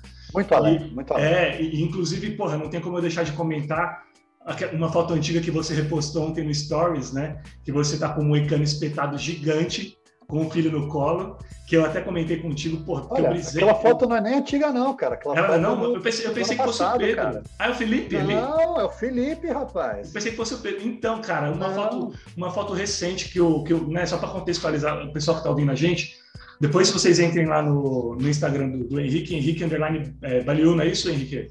Henrique isso. com K. Valeu. E aí tem, cara, essa foto lindíssima do Henrique com o Felipe no colo e o, e o Henrique com, cara, um moicano espetadaço gigante. E eu brisei muito nessa foto, porque eu até comentei com o Henrique depois que eu achei ela muito representativa, muito representativa. Né? É, é, é uma aula de punk rock materializada ali numa foto, numa imagem, porque ela mostra que a atitude, né, principal característica, característica do punk, ela também passa pela responsabilidade paterna, de amar, de proteger a pivetada sem ter medo ou vergonha, e principalmente de segurar as pontas ali e honrar a, a parada sem abandonar a própria sorte ou com a mãe, né? E vindo de um cara como você, Henrique, que é influente, que impunha né, um discurso tão forte, é, um, é, uma parada que tem peso dois, né? mesmo que você de repente nem se dê conta disso. Eu até queria que você falasse o teu sentimento com relação a essa foto e a essa relação atitude punk versus paternidade ativa. É, cara, é, essa foto que você está comentando é uma das minhas fotos favoritas que eu tenho com o Felipe, né? Eu tenho fotos parecidas com o Pedro, né? Eu de moicano, assim, tal, segurando o Pedro, Pedro, mano, segurando ele de cabeça para baixo, assim, tal, e o Pedro dando risada e o caralho. Mas essa foto que você está falando foi quando eu fui fazer o clipe da Armada, de uma música chamada The Rebel Sound, e eu, e eu foi, eu acho que foi logo antes de eu sair para filmar o clipe, né? Eu tava num visu moicano gigante, né? Você vê na foto. Sim. Eu acho que foi quando, quando eu cheguei, ou quando eu não, não, lembro, mas foi, ou foi quando eu tava indo embora, ou foi quando eu tava voltando da filmagem. E ele tinha acabado de sair do banho, ele tava todo enroladinho, né? Aí a Paula falou: Ah, é o papai. Eu peguei ele assim, falei: Ah, vou pegar você! E aí ele, ah! Né? Aí tipo a Paula clac, clicou a foto lá na hora. E ficou, ficou animal, porque foi super espontâneo mesmo, foi super. Cara, bacana. olho no olho ali, puta, fantástico. Olho no olho, sabe? E, e, isso que você falou é muito real, sabe? Eu nunca. Eu sempre tive orgulho de ser pai. Eu sempre tive orgulho de ter filho. Né? Eu lembro o Gordo, que toca comigo, né? que to tocava comigo no Blind Pigs. Uma vez ele falou para mim: pô, Henrique, você nasceu para ser pai, cara. Você nasceu para ser pai. E aí eu costumo dizer, tá ligado? Pô, tem duas coisas que eu faço bem, cara punk rock filho. Né? cara, fiz, mano, muita música boa, modéstia à parte, e fiz três meninos incríveis, Sim. sabe? Eles são incríveis. Eu lembro, você tá falando de racismo, eu lembro que tem uma história muito legal. O Paulinho, hoje com 18, quando ele tinha a idade do Felipe, ele, a gente morava em Barueri, tá? Numa casa perto de uma pista de skate e tal. É, e tinha uma escola pública lá, e eu falei para minha esposa na época, falei, olha, eu acho que, pô, tem porque a gente ficar gastando uma grana com ele e tal, em escola, ele tem três anos, tá ligado? Vamos colocar ele nessa escola pública, era uma escola de renome, pô, Barueri tem ótimas escolas, porque é uma, é uma, é uma cidade que ganha muito dinheiro com os impostos Sim. de Alphaville, né? E aí, pô, beleza, a gente colocou ele na escola. E, cara, o, o, o Paulinho, ele sempre foi, tipo assim, muito loirinho, ligado? Ele puxou muito a, a família da, da, da, mãe dele, tá ligado? De, de ser muito branco, assim, aquele cabelo super clarinho. E aí ele chegou lá no primeiro dia, no primeiro dia de aula, tá, aquele cabelo quase branco, de tão loiro que era, assim, né, com a mochilinha, assim, tudo branquinho, aquele uniformezinho. Ele era, tipo, o único branco da sala dele. Uhum. Né? E a professora dele, cara, era uma, era uma mulher, assim, que ele, nossa, ele tinha paixão por aquela mulher. Tá? Ela era meio gordinha, assim, então ele achava o máximo quando ela abraçava ele, tá ligado? Ele se sentia assim, todo. E ela falava assim, meu alemãozinho, e abraçava ele. E ela era assim, cara, ela era muito negra, assim, sabe? Ela bem, pele bem, bem, bem escura, assim. Ela amava ele. E ele era o único branquinho da sala. Aí tá, aí passou, ele passou um ano, ele ficou lá acho que uns, uns dois anos, aí eu consegui um emprego numa escola em Alphaville, e aí meus filhos começaram a estudar, a estudar lá de graça, eu coloquei eles lá de graça, uma escola particular. Aí passou tipo uns dois anos, eu tô em casa com os amigos, tal, na minha casa em Barueri, bebendo, tal, não sei o quê, a gente falando de racismo, né? E aí eu falei, pô, cara, não, porque é foda, pode ver, mano, meus filhos não pensam não, tá ligado, cara? Pô, eu lembro, ó, o Paulinho, meu, professora dele e tal, ele amava a professora, a professora era uma mulher negra, amava ele e tal. Aí ele, aí na época ele já devia ter uns seis, ele, hã? Minha professora era negra? Olha eu só. falei, é. Aí ele falou, eu nunca percebi. Olha aqui, até arrepiei, na moral. Mano, cara, aqui, mano, os caras lá tomando cerveja, caralho, mano, caralho. Isso, porra, cara. Aí, aí mano, aquela, aquela hora bateu uma luz em mim, que eu falei, meu, criança não vê cor. Não, não vê cor, cara. Criança Sim. vê coração. Ela é. só começa a ver cor à medida que você fala aquele preto filha da puta, aquele negão não sei o quê. Aí a criança fala: opa, por que, que meu pai tá falando isso? Nossa, olha aquela pessoa diferente, ele tá xingando aquela pessoa, aquela pessoa diferente, não sei o quê. Porque criança não vê isso, rapaz. Criança não nasce com preconceito, mano. Maluco, eu costumo dizer cara. que as crianças elas nascem com HD zerado e a gente vai instalando vírus. A gente tem a oportunidade Exato. de instalar só programas legais, mas os adultos acabam instalando os vírus também. A criança Exato, nasce, cara, sem preconceito, despida, né, o, Henrique, de, de qualquer coisa. Como é que pode sentido. o moleque falar, cara, eu nunca percebi.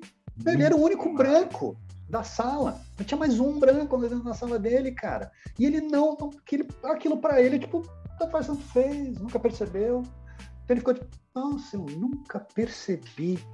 Eu achei aquilo tão lindo, cara. E vem essa coisa também sua e da mãe dele, né, cara? Essa coisa de estou fazendo também a coisa certa. Sim. De ser de alguma, de alguma forma, estamos seguindo um bom caminho aqui com, com a criação. Né? Sim, porque no, no trabalho da, da, da, mãe deles, né, ela, ela era vendedora de loja de shopping, pô, muito homossexual trabalhando nisso daí. Então ela tinha muito amigo gay. Muita diversidade, né? É, então a gente ia lá pegar ela, e tinha os amigos gay dela, tal, os moleques adoravam eles, tal. Ai, como ele tá lindo! Eles, ai, ui, e aí?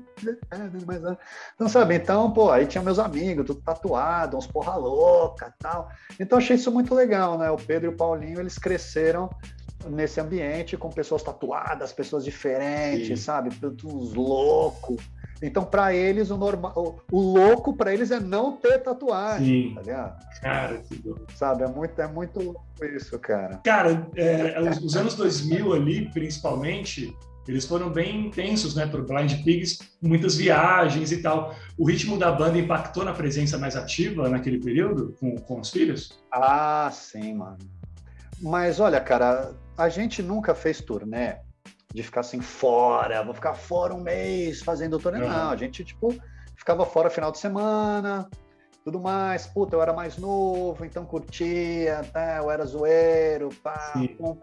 Hoje em dia, mano, com a Armada, quando a gente montou a Armada, quando o Blind Pigs acabou, a gente montou a Armada, eu falei, galera, é o seguinte, cara, com a Armada a gente não vai dar turnê, entendeu? Vai ser tipo assim, mano, lançar o disco, dar um show ou dois, quem quiser vem ver o show e pronto, final. Não vou mais ficar perdendo meu final de semana longe da minha esposa, longe do meu filho, para ganhar 300 reais no meu bolso, que é o que a gente ganha, né? Sim. Ninguém acha que você ganha, ah, o Henrique é boy, ganha uma fortuna. Não, cara, tá ligado? Eu saio, me fodo, passo a noite inteira dentro de uma van, van quebra. Você chega no show, você tem que mendigar uma cerveja para o organizador, você, você sendo a banda principal, tá ligado? Para o cara no final te dar um cachê que você vai dividir, ficar com 300, 250 reais. Falei, galera, isso não dá mais para mim e os caras, não, pô, tudo bem. Aí na sequência deu tudo muito certo, porque aí o, o Mauro teve filho, né? O Mauro é o baixista da Armada. Sim. Mano, o filho do Mauro nasceu exatamente um ano depois do Felipe. Nasceu no mesmo dia do Felipe, cara. Caramba! Um ano de diferença de fevereiro. Não, redondo. Aí veio o filho do Mauro, aí o Mauro, porra, mano, pô, pode crer, cara, agora me, me, cada vez menos eu quero, tipo, dar show. aí, cara, um ano depois, plim, nasce o filho ah, do Galindo, cara. Não tá acredito, do, do, guitarrista, tá ligado? Então, cara, aí, e olha que louco, ah, que nem eu falei para você uns um, um, um minutos atrás. Quando o Pedro nasceu, eu era o único da galera que tinha filho. Sim. Agora, com o Felipe, cara, eu tenho, pô, o Mauro com filho com uma diferença de um ano, o Galindo com filho com diferença de dois anos, os, os, seus amigos começam a ter filho. Agora você vai ser o único da turma que vai ser vô daqui a pouco. Ô, mano, fala isso não, cara. Vamos bater na, na madeira aqui, ó. Né?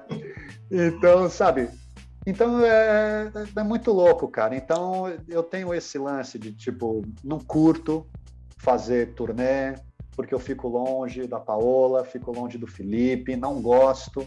Eu sei que para ela é muito difícil ficar longe de mim, passar uma noite sozinha com o Felipe, dar banho no Felipe, dar comida pro Felipe, colocar o Felipe para dormir. E quem coloca o Felipe para dormir sou eu, né? Então, tipo, eu dou banho nele, a Paola troca ele e fala: "Baby, olha, já tá pronto". Aí eu vou lá, pego, ele escolhe um gibi, ou um livro, eu leio para ele, ele fica lá deitadinho do meu lado, assim, com a cabecinha aqui. Ai, gente, puta, é demais, né? É, Deita a cabecinha nossa, aqui, assim. Aí eu sou muito bom de ler história, viu, cara? Nossa, faço ah, é? todas as vozes. Contador de história. O foda é que agora ele tá pirando no Chico Bento. Então, é. aí eu tenho que ler o Chico Bento. Ainda mais depois que ele foi pra fazenda, viu as máquinas é. e tal. É, eu tenho que ficar forçando aquele sotaque de caipira. Cansa, mano. No final tô eu assim, falando Chico Bento. Tá aí ele pira tal, aí chega um momento que eu falo, bom, agora vai, vai lá para sua caminha, eu vou ficar aqui cantando para você. Aí eu fico cantando a música do Barney, ela já canta faz um ano a música Barney is a dinosaur from our imagination. Até ele dormir. Cara, o Barney ou... é aquele roxo? É, o roxo, é o roxo. Ele, ele, ele nunca Barney. assiste, mas eu canto a música, porque o Pedro gostava muito, entendeu? Entendi, então eu fico cantando a, a música e tal, mas tem vezes boa parte das vezes, eu quero a minha mãe, ah, chama a minha mãe. Aí eu tenho que levantar, olha, ele tá pedindo você. Ai, não acredito. Então tá, vou lá. Mas, então, sabe, tem, tem, tem esse momento que eu não gosto de perder. Pô, Lógico. eu saindo para tocar com a banda, vai ser um banho que eu não vou dar, uma leitura de livro que eu não vou, que eu, que, que eu não vou ler. Eu sei que eu vou trazer todo um estresse para Paola naquela Sim. noite. Porra, cara, para ganhar 200 reais, é. cara, eu sempre prefiro. Você põe na balança, já passa a não compensar mais, né? Exatamente, cara, sabe? Não. Não Ô, Henrique, você falou agora há pouco do, do banho, que você, como que era a musiquinha que você cantava para ele correr pro banho? Ah, era assim, quem vai entrar no banho primeiro vai ser o grande vencedor. Cara, que eu já tive uma ideia, correndo. vou deixar a sugestão no ar aqui, para você lançar o Armada só para baixinho. Não, a gente brinca armada no Armada que a, gente, que a gente vai fazer uma Armada Kids com os filhos, né? É, velho. Colocar os filhos para tocar instrumento, tá Porque eu já tô pensando você no hangar cantando esse som, velho. Não, e aí para fazer xixi também, porque moleque também fica segurando o xixi, né, cara? Uhum. Fica segurando o xixi. Eu lembro que a gente tava no restaurante aí outro dia, tal, aí eu peguei, apertei ele, ele se mijou inteiro. Aí ele... Aí ele... eu lembro de falar assim, como é que ele falou? Ele, ele se mijou inteiro e falou. Ah, ah, ele falou uma coisa tão engraçada, eu esqueci agora. Aí eu falei, não, cara, pô, mas por que, que você fez xixi? Ah, você me apertou e o xixi saiu. É que ele devia estar tá segurando o xixi, Sim. né, cara? Então, para ele não segurar o xixi para fazer xixi, eu vejo que ele já ficou um tempinho sem fazer xixi. Eu, aí eu taco essa brincadeira que é assim: quem vai ganhar o campeonato do xixi vai ser o grande vencedor. Aí sai eu e ele correndo pro banheiro, eu mijo na privada, ele mija no, no, no, no, no, no mictório de sapinho dele, tá ligado? E ele fica olhando pro meu pinto para ver se eu vou mijar primeiro, tá ligado? Aí ele mija primeiro, ganhei, ganhei, eu sou um grande vencedor. demais. Aí, nossa, cara, porra, cara, seu pinto é muito mais rápido que o meu, hein? Ele é, é, meu pinto tá muito rápido mesmo. Porra, que demais, muito louco, cara. Sabe, então, Porra, é cara, eu sou privilegiado aqui nesse programa, bicho, porque eu aprendo demais com vocês. Porque o que você está falando é, são coisas que a gente pode aplicar no nosso dia a dia, bicho. É, sim, no, cara, nós pais sim. que estamos ouvindo, né? Porque sim. às vezes a criança tem realmente uma dificuldade, às vezes a criança brinca tanto que ela esquece, e você tornar tudo lúdico, você faz as você coisas acontecerem. Que... Esse é o segredo. Você tem que tornar tudo ah. lúdico. Cara, ele agora tá tendo uns lances que ele tá ficando meio mal criadinho, entendeu? Mas eu me liguei que se eu, se eu falar assim, vou contar até três, hein? Se você não conseguir fazer isso, eu quero ver três, dois, vamos ver se você vai conseguir. Ele, ah, eu vou conseguir. Nossa. Aí ele vai e arruma tudo e você, ah, lá, consegui fazer. Conseguiu. É, cara. bobo na gata do ovo. Né? o clássico, né? E, o clássico. E, mano, você vem de um é, de uma classe média, né, que te possibilitou ali boas perspectivas até de, de futuro, mas mesmo você não sentindo algumas dores diretamente na pele, a tua música ela deixa muito claro que você sempre compreendeu essas necessidades da população ali mais de baixa renda, da periferia, uma população marginalizada, a questão da consciência de classe. Então, na verdade, são duas perguntas. Primeiro, como essa lucidez nasceu dentro de ti? E segundo, na hora de criar teus filhos, foi fácil transmitir a eles esse espírito mais humanitário, mesmo eles de repente não passando tanto perrengue? Olha, cara, é, na verdade, né, é, meu pai sendo oficial da Marinha, a gente sempre teve uma vida confortável. Né? Meu pai é um cara inteligentíssimo, né? Então, pô, imagina, engenheiro nuclear, cara. Sabe, meu pai é capitão de mariguerra, né? Ele se aposentou ano passado. Capitão de mariguerra é o cargo mais alto, fora capitão de mariguerra é almirante, né? E, e, meu pai nunca me passou esse lance, sabe, de classe e tudo mais, sabe? Meu pai nunca sentou comigo e conversou desse tipo de coisa. Isso tudo eu aprendi no punk rock, cara, sabe? Sim. Porque pensa, ó, nasci no Rio de Janeiro, tá? No Hospital da Marinha. Meu, meu avô materno, tá? Era general do Exército, tá? E ginecologista. Uhum. Então, pô, ele, meu avô tinha um apartamento em Ipanema, bairro nobre do Rio de Janeiro. Tá? Uma família privilegiada gente, mesmo. Privilegiada. A gente veio para o Planalto Paulista numa vila da, da Marinha. Pô, vida de classe média. De lá a gente foi. Uh, entre isso a gente ficou na Inglaterra, mas foi só um ano. Sim. De lá a gente foi para os Estados Unidos. A Marinha mandou meu pai lá para estudar engenharia nuclear. Ficamos quatro anos lá. Pô, vida de classe média. Pô, lá meu pai ganhava em dólar. Pô, Natal, mano, era G.I. Joe que não acabava mais pra mim, tá ligado? Era tipo, nossa, cara, todos os bonecos de G.I. Joe. Saímos do, dos Estados Unidos e viemos para Alphaville. Porque meu pai ganhando em dólar, ganhando em dólar, ganhando em dólar, ganhando Sim. em dólar, guardou tudo que é dólar, veio, voltou pro Brasil, comprou uma casa em Alphaville.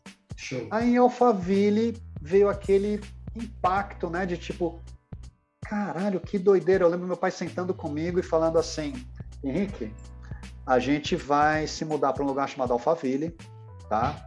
Todo mundo lá é muito mais rico que você, muito mais rico que eu, tá? Eu não tenho as condições de dar para vocês o que aquelas crianças têm, tá?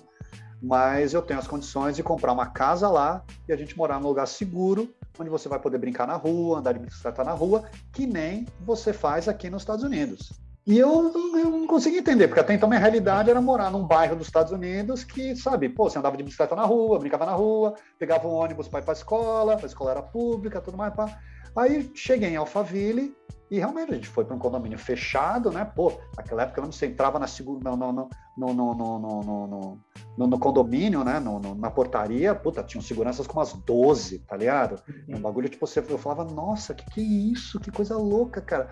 Era um condomínio fechado tal, né, mano? Pá, aquela segurança passando toda hora. Eu, meus amigos andando de bicicleta, ficando lá até alta, alta altas tal. Aí comecei a crescer mais. Amigo meu ganhava moto, amigo meu ganhava mobilete.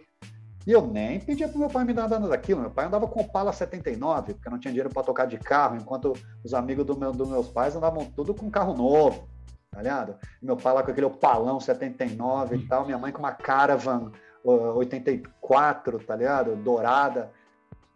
E eu via todo, todo esse, esses moleques com um monte de coisa, mas eu tinha o que eles não tinham, que era uma coleção de G.I. Joe incrível que todo mundo queria ser meu amigo para poder brincar. Olha só, né, cara? E eu montei o Blind Pigs em Alphaville com o Gordo, tá?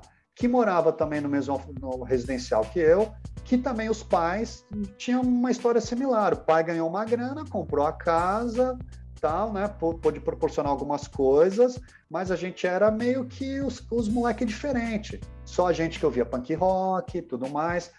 E quando a gente montou Blind Pigs, metade da banda era de Barueri e metade de Alphaville. Então a gente começou a ir até Barueri de ônibus, ensaiar com os caras que eram, mano, tipo, no subúrbio.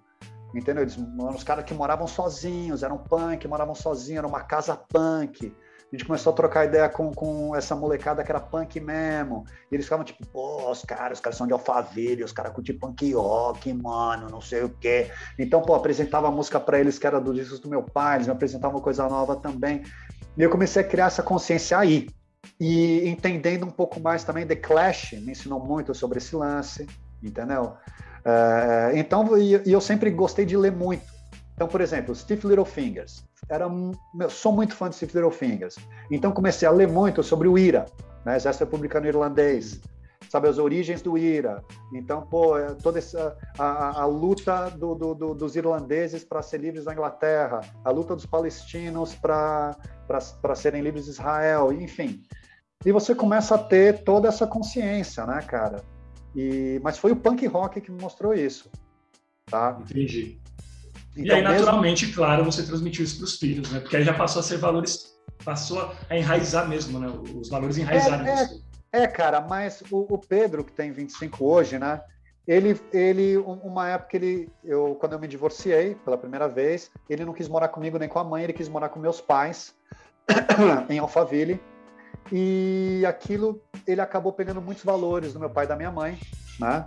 Então, é uma coisa que eu olho, tem, pô, tem vezes que a gente entra em altas discussões, entendeu? Eu sento com ele para almoçar, ele fala uma coisa que eu acho assim absurda ele ter falado. Falou, pô, filho, mas por que, que você falou isso daí, cara? Tá? Não, olha, veja bem, tal, tal. Outro dia a gente estava trocando ideia sobre que ele falou, não, porque tem que criar leis aí para meu, melhorar aí a situação dos empresários, para eles poderem contratar mais. Tá falando, não, cara, não é assim, filho. Empresário não contrata mais, ele vai colocar a máquina lá, tá ligado? Ele vai demitir quanto mais ele conseguir. Tem que colocar a lei para proteger o operário. São eles que fazem o Brasil andar. Não, porque não sei o que. Nossa, aí começa aquela discussão. Tento fazer ele ver meu ponto de vista, tal, não sei o que. Não, cara, olha, pô, é assim. Ah, sabe, meu, é a mão de obra que, que, que faz o Brasil andar, cara. Tem que, tem que, tem que proteger, é isso, cara. É o trabalhador, cara. O patrão tá cagando. Não, porque não sei o que e tal. A gente discute muito sobre isso daí. Mas, cara, tem jeito. Cada um, cada um, cada um com a sua cabeça, entendeu? Sabe? Mas eu acho que agora com o Felipe, entendeu? A, a Paola é uma pessoa muito politicamente consciente, entendeu? Tá. Eu também sou, entendeu? Então, com o Felipe, a gente meio que decidiu isso daí. A gente, cara, a gente não vai criar ele dentro de nenhuma religião, entendeu? Porque eu acho religião uma coisa nefasta, mas, para mim, isso não quer dizer que isso não seja ruim para você. É, eu, eu, eu, ri porque eu ia te perguntar disso mesmo depois. O papel da religião em algum, se tem alguma importância na família de vocês. Se olha, quiser emendar, pode até emendar. Olha, cara, eu, a, a, religião, eu considero a religião nefasta, tá? Hoje em dia eu vejo, eu tenho, pô, cara, eu tenho Nossa Senhora de Guadalupe tatuado no meu braço esquerdo, eu tenho Jesus carregando a cruz no meu braço direito, tá ligado? É, minha mãe é muito católica, então, sabe, eu, eu gosto muito desse lance do, do, do do, do, catolicismo, né, da história dos santos, a Nossa Senhora de Guadalupe, acho a história dela incrível, Pô, a crucificação de Jesus, é uma história brutal, tá ligado? Mas o que eu não gosto é o lance da religião como instituição, né? Essas regras que a religião te impõe. Enquanto né? CNPJ, né? Exatamente. Então sofri muito com isso quando era moleque. Minha mãe me obrigava, sabe, a, a frequentar a igreja. Minha mãe me obrigava eu ir lá confessar, sabe? E, e, e minha mãe fazia muita chantagem comigo. Ah, se você não for para a igreja, então você não vai ganhar isso. Ah, se você não for para mim, você não vai ganhar isso. Aí hoje em dia eu vejo, sabe, puta, é, é, é, Bolsonaro misturando política com cristianismo, sabe? Aí você já fala, ah, mano, sabe, chega. Então, eu, quando eu conheci a Paola, minha vida mudou muito, cara. Porque a família da Paola eu olhei e falei, meu, olha a mãe da Paola e olha o padrasto da Paola, olha esse relacionamento que eles têm, que coisa linda, que coisa incrível. Olha a Paola, que mulher incrível que eles criaram. Os dois irmãos da Paola, meu, dois caras são mais novos que a Paola, bem mais, devem ter 26, o outro quase 30. Dois meninos incríveis e não tem religião alguma no meio de tudo isso. Criaram uma família que, tipo, de religião simplesmente não existia. Ninguém falava de ninguém para missa, ninguém falava em Deus nem nada. Mas pessoas incríveis. Aí eu olhei e falei, caralho, né, cara? Sabe, eu não, eu não vejo.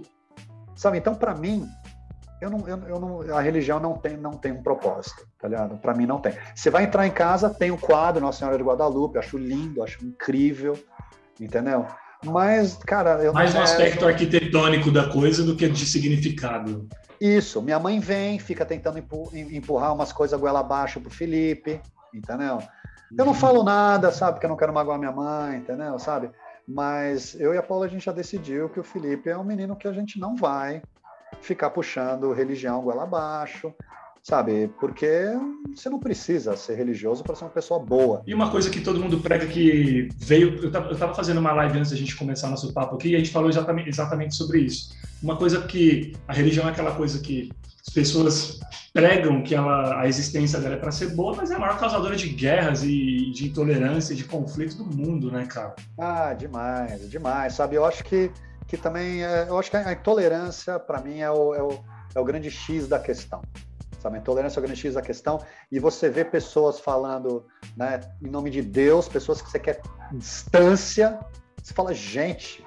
Valores nazistas falando de Deus. Essa pessoa aí tá com Deus, cara, é melhor eu estar tá do outro lado aqui, sabe? Mas mas enfim, eu não, não, eu não diria, sabe, que eu sou ateu e tudo mais, sabe? Eu, eu tenho uma espiritualidade, mas eu não, eu não vou rezar, eu não vou sentar, rezar, não coloco o Felipe para rezar. Ai, meu filho, agora vamos, vamos rezar junto, tá? Vamos agradecer o Papai do Céu. Não, não faço nada disso. Sabe, ele é uma, pessoa, uma criança super boa, sem isso daí. Enfim, não é uma coisa que eu vou colocar na vida dele, não. Eu, eu, tô lembrando porque eu acho que a gente estava trocando ideia no WhatsApp eu não lembro se eu falei para você, Deus abençoe e tal, em algum momento. Já não vou mais pedir para Deus abençoar não, raiva de. Não, eu não ligo, não, cara. Eu, eu não fico raiva, não. Mas, mas, mas sabe uma coisa louca, uma história louca? Uns anos atrás, uns cinco anos atrás, é uns cinco anos atrás, não, menos, uns três anos atrás, nasceu o filho do Eric Miller, que é um grande amigo meu, que é o dono da Pirate Press Records, a gravadora americana, que lança Armada, lançava o Blind Pigs, pô, os caras lançaram o Rancid, lançaram Street Dogs, lançam Cox Sparrow. Os caras, mano, um Só. sonho tá nessa gravadora, tá ligado? E o cara é muito brother meu. Quando ele veio pro Brasil, ele ficou na minha casa, a gente foi pra praia junto. Pô, na lua de mel, eu e a Paula, a gente foi lá visitar ele e tal, enfim. Lá na Califórnia e tal. E ele é um cara, tipo, um grande amigo. E aí, mano, o filho dele nasceu, e eu mandei um e-mail, pô, Eric, pô, que do caralho, olha, que Deus abençoe seu filho, não sei o quê. Aí, porque a gente, como brasileiro, nem que a gente não é um acredite hábito. em Deus, a gente tem essa. É um hábito. É um né, hábito, né? a gente tem esse hábito. De desejar boas coisas, a gente coloca dessa forma. Exato. Aí ele mandou um e-mail de volta para mim: Puxa, Henrique, muito obrigado, meu irmão brasileiro, tal, não sei o quê. Mas olha, em questão a Deus, Está aí algo que eu deixo muito longe dos meus filhos e muito longe de todos os funcionários da Pirate Press Records. Aí aquilo me caiu uma ficha, eu falei, caralho, cara, que doideira. E a partir daquele momento, cara, eu comecei a pensar um pouco diferente, já tinha conhecido a Paola, vi a família dela funcionando sem Deus, vi a minha funcionando com Deus, toda zoada, tá ligado, cara? E aí eu, porra, caralho, cara, né? Acho que realmente não precisa disso para ser feliz, não, entendeu? Sabe? Então é, é, é, é muito louco, cara. É muito é louco. É demais. É muito louco. E, e, e, Henrique, o Felipe, ele tá com 4 anos e o Pedro com 25. Como é ser pai de uma criança de 4 anos em 2021 e como era ser pai de uma criança de 4 anos em 2000? Totalmente diferente. Porque, olha, é, é, eu tenho três filhos de três gerações diferentes. Né? Um com 25 é uma geração, outro com 18 é outra geração, e um com 4 é outra geração, cara. Então, ter sido pai do Pedro foi uma coisa, ter sido pai, ser pai do Pedro naquela época, né? Foi uma coisa, ser pai do Paulinho foi outra coisa, e ser pai do Felipe está sendo outra. Né? O mundo mudou, é outra coisa. Agora você tem que lidar com redes sociais, Pô, o Paulinho tem lá o iPad, né? Que era o iPad da Paola, agora é dele. Então ele tem os horários do iPad, nós tem que controlar. Então você tem que tirar tudo do iPad, só deixar tipo Netflix Kids, entendeu? Tem que tomar cuidado com o que ele tá vendo, né? Então é totalmente diferente, cara. É um outro mundo. É um outro é, mundo. Com certeza. Não, não, não tem comparação. E, e, tem, tem alguma coisa que você fazia antes de ser pai que quando teve filho você olhou e pensou: bicho, eu nunca devia ter feito isso e eu vou lutar para os meus filhos nunca fazerem uma coisa dessa. Tem alguma coisa? Não, cara, nunca, não, não, nunca foi muito de, de aprontar, não, cara. Sempre fui, um, sempre fui um cara, tipo, relativamente responsável, brother. Tipo, responsável. Eu acho que talvez a única coisa, tipo assim, cara, que, né, que pô, não quero que meus filhos façam o que eu, que eu fazia, tipo, mano, transar sem camisinha, cara. Tem que transar com camisinha, cara. Eu, eu falo isso para o Pedro e para o Paulo. Falo, meninos, prestem atenção. Vocês não foram planejados. Vocês apareceram. Tipo, pô, ainda bem que apareceram. Mas, cara, vocês foram acidentes, cara. Entendeu? Só o Felipe, que a gente sentou e falou, eu a Paola, não, a Paola falou, pô, e aí, acho que agora tá na hora, vamos tentar. E eu, ah, não, vamos tentar, pensando, ah, mas não vai vingar agora, ainda vou ter mais uns anos, tal, sem filho, pá, não. Pim-pom! Primeira bimbada que a gente deu pra engravidar. Ela ficou grávida. E o Pedro e o Paulo falam isso para eles, falam, olha, meninos, meu, vocês foram acidentes, cara. Sabe, acidentes é, muito Se cuida porque muda a vida, né? Se cuida porque muda, cara. Aí eu falo pro Pedro, falo, olha, mano, eu não quero ficar tomando conta de, de, de neném do, dos outros, não, por mais que seja meu neto. Eu tenho um meu aqui, ó, de quatro anos para cuidar, cara. Tá ligado? Porque... A gente começa a fazer discurso de cara velho, né, Henrique? Discurso é, de velho. Né? Aí eu fico falando pra ele, pô, lá, maluco, você tá com 25, hein? Eu com 25, mano, você já tinha três. Você tinha, tipo, quase o tamanho do Felipe, cara. Ele, pô, pai, mó doideira, mano. Nossa, mó doideira. Não sei como, não sei como você fazia, cara, mó doideira. Eu, é, cara, eu tinha muita ajuda da, da, das suas avós, cara. Olha, senão hum, não, ia ter, não ia ter conseguido, não, cara. E, e, e, sendo pai de três homens, o machista ele é uma pauta, o machista não, o machismo ele é uma pauta entre vocês? Nossa, não tenha dúvida, mas assim demais, demais, demais, demais. Uh, outra vez também tava, a gente estava almoçando, eu, o Paulinho e a Paola. tinha acabado de conhecer a Paola. O Paulinho tinha 10 anos de idade, cara. Aí a gente estava no restaurante almoçando assim, eu, e aí, filho, pô, como é que tá? Pô, na, na, na, reunião de pais e mestres, sua professora falou que de vez em quando você fica viajando assim na aula, olhando o nada, o que está acontecendo? Ah, pai, é que é, eu, eu ando pensando muito numa coisa, sabe? Eu, pô, filho, o que que é? Aí a Paula, ah, que foi, Paulinho? Conta aí pra gente. É que, né, pô, eu fui pro Rio de Janeiro com a vovó e a gente ficou naquele hotel fazenda, eu conheci aquela menina, pô, e, e a gente começou a dar uns beijos, né, beijo na boca, e, e, aí na minha classe tem uma menina que eu gosto, mas as meninas da minha classe elas não dão um beijo na boca, então eu não sei, sabe, com quem que eu fico, se eu fico com a menina que eu gosto da minha escola, que não dá beijo na boca, ou se eu fico com essa menina do Rio de Janeiro que eu conheci no Hotel Fazenda que dá beijo na boca. Aí eu falei assim, é, mano, fica com as duas, cara. Uma mora no Rio de Janeiro, outra, outra mora aqui. Aí ele virou para mim e falou assim, pai, eu não uhum. posso ser canalha. Olha isso, velho. Nossa, minha mulher ficou puta comigo. Como que você fala isso pro, pro Paulinho? De ficar com as duas? Que coisa horrível, irresponsável de falar pro seu filho, Henrique. Eu, nossa, poxa, sei lá, saiu tão natural essa canalice, tá ligado? então, e eu Caramba, lembro de ter falado isso. Pai, eu não posso ser canalha. E a Paola, isso Olha. aí, Paulinho, parabéns para você. Não dá ouvidos pro seu pai, não. Parabéns, sei o quê. E eu lembro também outra vez, a gente estava almoçando, eu, Paulinho e o Pedro, e o Pedro tinha, a namorada dele tinha terminado com ele. E ele estava super mal, super mal. E a gente sentado lá, tal, era só eu e os meninos, a Paula não estava. Eu falei, porra, filho, pô, mas que coisa chata, você, pô, você gosta tanto da menina, mas o que aconteceu? Não, puxa, é que a gente tava conversando, tal, com os amigos, pá. Isso ele com 20, 21 anos.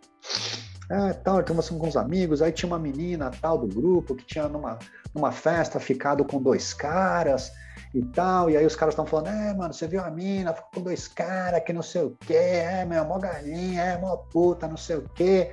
Eu falei, aí, você falou o quê? Ah, eu falei, né? Tava todo mundo falando. Eu falei, é, meu, pô, a mina, pô, uma galinha, não sei o quê. Minha namorada terminou comigo por causa disso. Eu falei, lógico que terminou com você por causa disso. Tá certíssima ela que terminou com você por causa disso, cara. O que você falou foi horrível. Não, mas, pô, como aí? Você tem que sentar. Falar, não, cara, olha, pai, você explica tudo. Pô, cara, e o teu brother que ficou com duas? Ah, o cara é, é foda. E a menina que ficou com dois, ah, essa é puta. Entendeu? Então aí você tem que. Aí você fala: olha só, cara, você perdeu uma baita menina legal, porque menina com 20, 21 tá com, com a cabeça assim, anos hum. luz à frente do moleque babaca de 20, 21. Convenhamos, é 20, 21, você é um babaca, você não sabe nada da vida e acha que você sabe tudo. Né? Então aquilo serviu muito para ele. Pra ele foi, foi, ele perdeu a menina, a menina nunca mais voltou com ele, cara. Porque a menina falou, pô, mesmo. meu namorado é um babaca. É. tá ligado? Verdade. Em vez de ele tá ele tem, se ele pensa dessa forma, não quero, né? Não, não faz parte. Exatamente. Comigo. Isso é uma grande pauta, né, do, do, do machismo. Por que, que o homem pode e a mulher não pode? É. Entendeu? Verdade. Então, sabe, aí aquele dia a gente ficou conversando sobre isso, tudo mais, tal, né? Nossa, a gente entrou em várias várias histórias, tal, sabe? Aí eu até perguntei para ele, eu falei, pô, cara, e aí, como você se sentiria é, namorando uma menina que já tivesse ficado com um monte de cara e transado com um monte de cara? Ah, não ficaria. Ué? Não ficaria. Por quê? Tá ligado? Aí eu falei, agora imagina a situação. Aí você conhece a menina, menina é virgem. Aí você vai, fica com a menina, gosta da menina, namora a menina cinco anos, casa com a menina, não, a menina só transou com você, cara. Você acha que ela não vai, tipo, pô, mas como seria transar com outras pessoas, tudo mais? Pá? Cara, é natural da vida, tá ligado? Se você Vivência. foi lá, casou, tal, com uma, com, com uma mulher que, pô, já saiu com, outros caras, já, já veio de outros relacionamentos, a mulher te escolheu porque você é o cara e ponto final. Ela não vai mais ficar pensando, tipo, ah, mas como seria, não sei o quê, se eu... Sabe?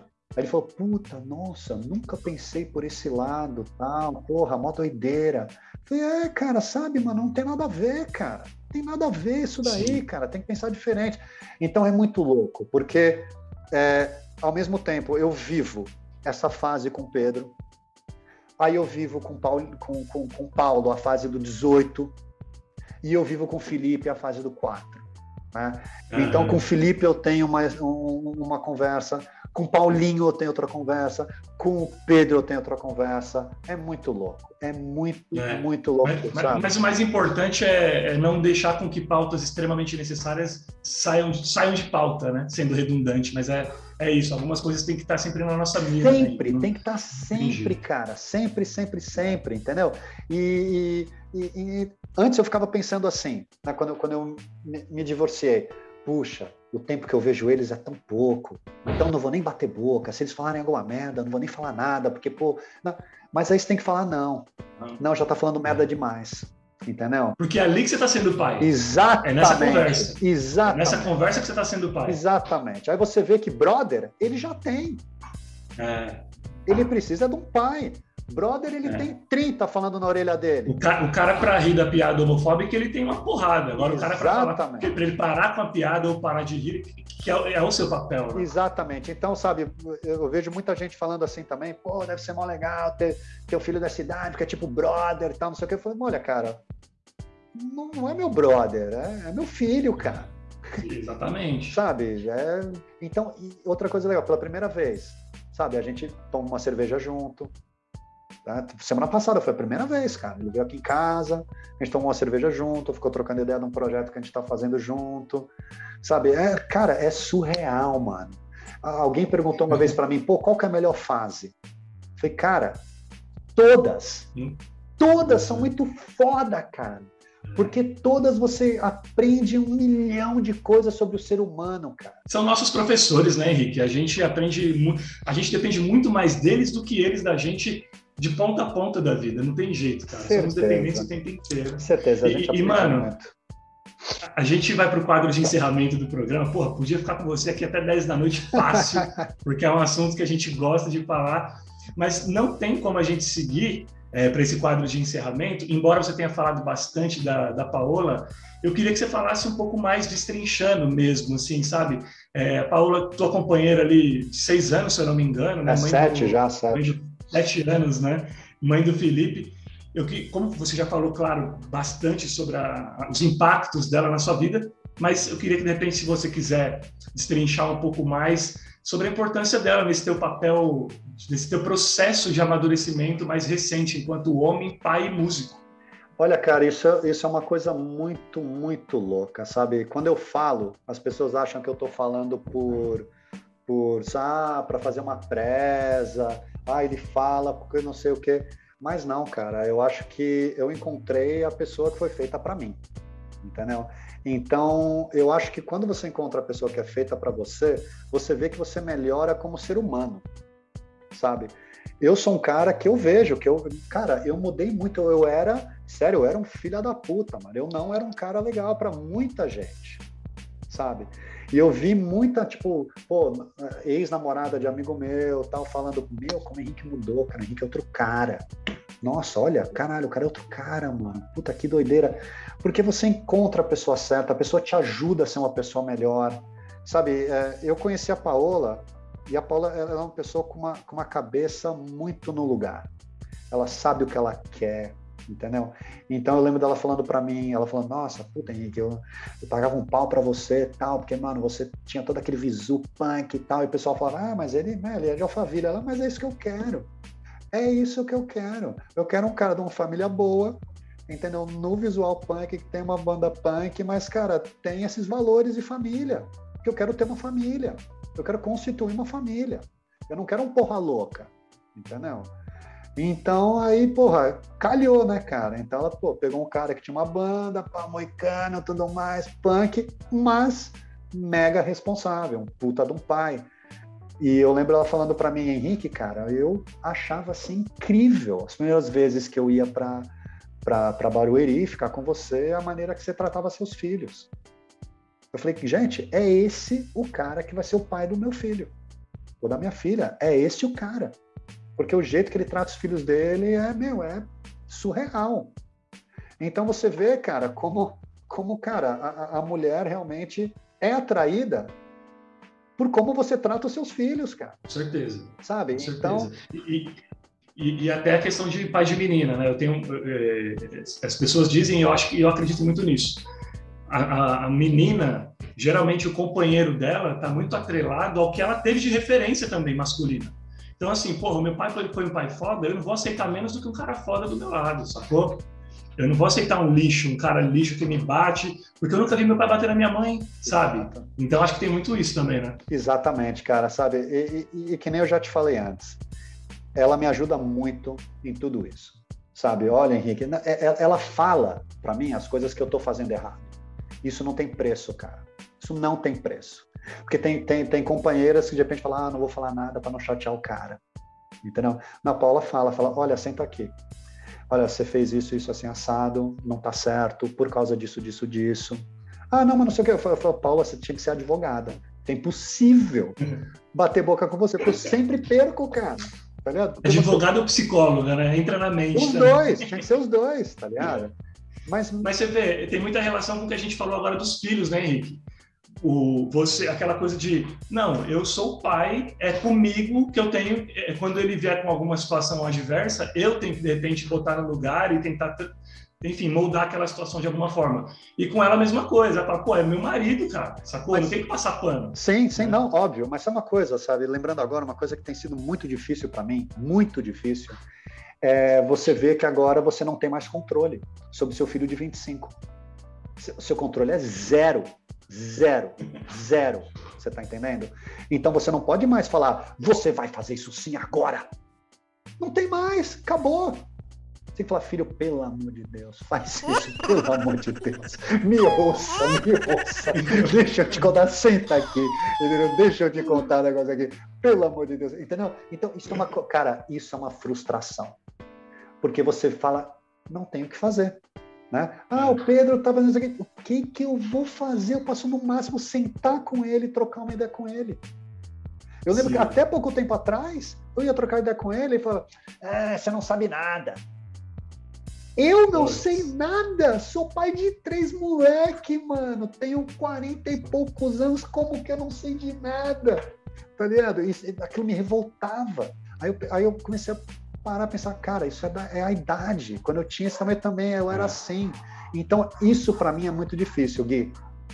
Eu ver Entendi. algumas coisas no Pedro. Escapou entre os dedos, né? É, umas, co umas coisas que ele faz que eu, que eu já não consigo, mas eu não tenho mais controle. Porque ele já tem 25, ele é um homem.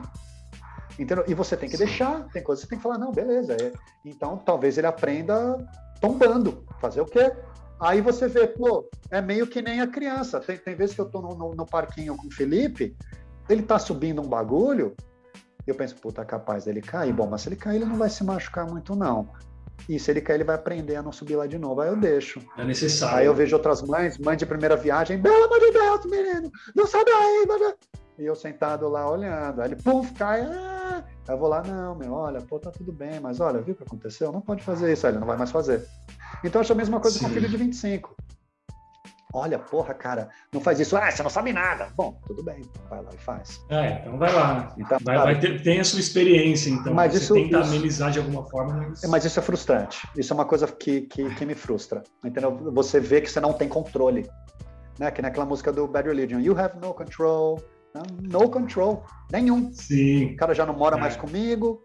Entendeu? Sabe, tá lá, paga algumas é. contas dele. Entendeu? E é foda, cara. Que a gente acaba tendo aquele sentimento de posse, né? Meu filho. E aí, quando eles crescem, porra, não, continua Exatamente. sendo meu filho. Exatamente. Não, não sou mais, não. É sim. Exatamente. Fica mas, no stick e push. Mas voltando para aquilo que você falou, para dar um, um, um encerramento no, no, assunto, né, cara? É, é exatamente isso. É, você tá com alguém e essa pessoa tem que ser seu companheiro ou sua companheira para te fazer uma pessoa melhor. Então, hoje eu, hoje eu vejo, tipo, de repente, alguns amigos num relacionamento, sabe, onde, no, que, um relacionamento, umas amigas num relacionamento tóxico, entendeu? Uns amigos que, tipo, pô, fica lá atraindo a mulher toda hora. Você fala, mas, porra, mas peraí, cara, então pra, pra, pra que, que você tá nisso, cara? Você tem que estar tá no relacionamento para você ser uma pessoa melhor. Entendeu? Se, se eu paro para pensar o Henrique que eu sou hoje ao Henrique que eu era logo antes de eu conhecer a Paola, são duas pessoas totalmente diferentes. Totalmente diferentes. Sabe, o Henrique de hoje, cara, eu acabo o meu trampo, tipo, 8 da noite, meu. Puf, eu fecho aqui o computador, eu tenho que descer lá, eu tenho que sentar com o Felipe, tenho que brincar com o Felipe, dar atenção inteira pro Felipe. E, sabe, eu tenho que gostar, cara. Vou lá, coloco uma música, entendeu? Vai, meu filho, vamos lá no quarto de música do papai, a gente brinca tal, de Hot Wheels lá, ai, vamos, tal. E ai de mim se eu pego o celular e mando uma mensagem. O que, que você tá fazendo? Larga o celular aí, papai, larga o celular, brinca comigo. Ai, meu Deus do céu, lógico, desculpa, pum, pum. Entendeu? E, e, a, e a Paola é a grande responsável disso tudo. Imagina, antes, da, antes de eu conhecer a Paola, rapaz, eu tinha ido no urologista para marcar uma operação, cara. Tá? Eu ia tipo, ó, tchuf. Ia entrar na faca. Ia entrar na faca. Aí o cara virou para mim e falou assim: ele já era meu urologista faz um tempo, falou, Henrique, eu desculpa, eu não vou fazer essa operação em você. Como assim você não vai fazer isso em mim, doutora? Não, pô, olha a sua idade. Vai que você encontra alguém, quer, quer ter um filho. Eu falei, cara, eu não quero ter outro filho. Já tenho dois, eu não quero ter outro. Olha, Henrique, você me desculpa, você vai ter que procurar outro urologista. Eu não vou fazer essa operação em você. Meu, saí de lá puto, puto, puto, puto com, com o cara. Xinguei ele na minha cabeça. Não vou xingar ele na cara dele, né? Saí de lá, tipo, filha da puta, velho, filha da puta, mano. Não acredito, mano, não quero ter mais filho. Conheci a Paola, pá, comecei a namorar, me apaixonei. Ela, olha, é seguinte, antes da gente, né, progredir, já vou te falar. Um dia eu quero ser mãe. Eu, ó, mas eu não quero de novo ser pai. Bom, então a gente vai ter que terminar. Eu vou, não, não posso terminar com você, você está louco, você é a mulher da minha vida. Ah, então você vai ter que ter um filho comigo. não, mas olha, eu já tenho dois, você não quer ser mãe dos dois aqui? Não, eles já têm a mãe deles, eu quero ser mãe do meu. Eu, meu Deus do céu, não acredito. Não, não posso ser pai de novo, não posso ser pai de novo. Hoje, não me imagino sem o Felipe, cara. Não me imagino. Entendeu? É uma, é uma alegria incrível. Aí o pessoal pergunta para mim, pô, tal, como que é ser pai? Eu falei, meu pai é do caralho, mas não é para todo mundo. Exatamente, né? Ter, ter filho ou filha é para qualquer um, ser pai não. Não é, não é. E, é uma tristeza. E, isso, né? e, e, algumas pessoas, quando realizam algum desejo, elas, enfim, vão pagar uma promessa em Aparecida, no Vaticano você, como o Felipe veio, a sua promessa é marcar uma consulta no, no urologista para agradecer. Né? Certeza, cara, certeza. Porque Ele não, merece. Não consigo imaginar mais. É uma felicidade imensa que eu tenho. É inacreditável. Quando, né? sabe, eu, eu acordo assim, aí eu vejo ele gritando lá do quarto dele, papai, aí eu entro no quarto dele, ele tá escondido embaixo da coberta. Eu, ué, cadê o Felipe? Será que ele foi pra padaria comprar pão? E ele rindo embaixo da coberta. Cara. É muito louco que eles acham que realmente eles estão escondidos mesmo, é, né, cara? É uma magia. Mano, é isso que é louco, é muito legal, cara. É muito cara, legal. ser adulto é a pior coisa que pode acontecer com o ser humano ele se tornar adulto. Porque a magia da, da criança, ela, ela, é, ela é. Nossa. É muito louco. Ou então a gente tá brincando de esconde-esconde, quatro anos, cara. Ele vai se esconde no lugar e só tampa o olho, assim, ó. Tipo, tá, se eu tô tampando o olho, meu pai não tá me vendo. Aí eu fico, ué, é, é tipo... Felipe. Paola, você viu o Felipe? Não, não vi. Será que ele foi passear com um cachorro? E ele cobrindo o olho, ligado? Ah, encontrei você, Curumim. Eu chamo ele de Curumim, né? Encontrei o Curumim. Ele, ah, papai, como que você me encontrou? Eu, é, me encontrei. Não. Olha, cara, é, é uma alegria Dá pra explicar, né? indescritível, né? cara. Sabe, é uma alegria quando o Pedro vem aqui, é uma alegria indescritível. Quando eu saio com o Paulinho, o Paulinho, meu, 18 anos, é tão meigo, ele vem, me abraça, tá ligado? É uma coisa. Puta, cara, e é maior que eu, né? Os dois já. Sim. É, é uma. Olha, cara, é, transborda meu coração. E hoje o, o que eu quero mais é ter amor no coração eu ando, sabe, querendo pegar todas essa, essas pessoas que eu sei que eu, que eu fiz mal na vida e tretei, e me, me, dá um, um, um desejo de, de, sabe, pegar elas e falar, cara, desculpa pelo que eu fiz com você, não quero que você tenha ódio de mim, porque eu não quero que ninguém mais tenha ódio de mim, eu quero viver Aquela, com amor no me coração. Deu oportunidade de me conhecer de novo, né? Exatamente. Permita-se me conhecer de novo. Sabe, porque e isso é muito louco, porque muita gente tem um preconceito de mim muito louco sabe? Ah, não, o Henrique, o Henrique é um cuzão, o Henrique é um playboy de alfaville, ah, o Henrique não sei o quê. Pô, você é um cara legal, cara, como assim, tá ligado? Pô, sabe? Então isso é muito... Paizão doce. É, cara, sabe? Então, pô, a, até meu reaproximação, minha reaproximação com o Gordo, fiquei anos sem falar com o Gordo, tretado, depois que o Blind Pigs acabou, comecei a voltar a falar com ele esse ano. Não quero mais, mano, ódio no coração, quero só amor, quero saber dos meus moleques, entendeu? Sabe, eu quero, sabe, pô, o Gordo fez grande, uma grande parte da minha vida aí, foi meu brother durante muito tempo. Pra que que eu vou ficar tretado? Só foda-se, vamos é. deixar isso para trás. Sabe, todo mundo mais aí também, que eu magoei também, sabe, dá vontade de eu falar, porra, mano, me dá um abraço aqui, mesmo com Covid, vai, desculpa aí, entendeu? Sabe, pô, eu sei que de repente eu fui inclusão, entendeu?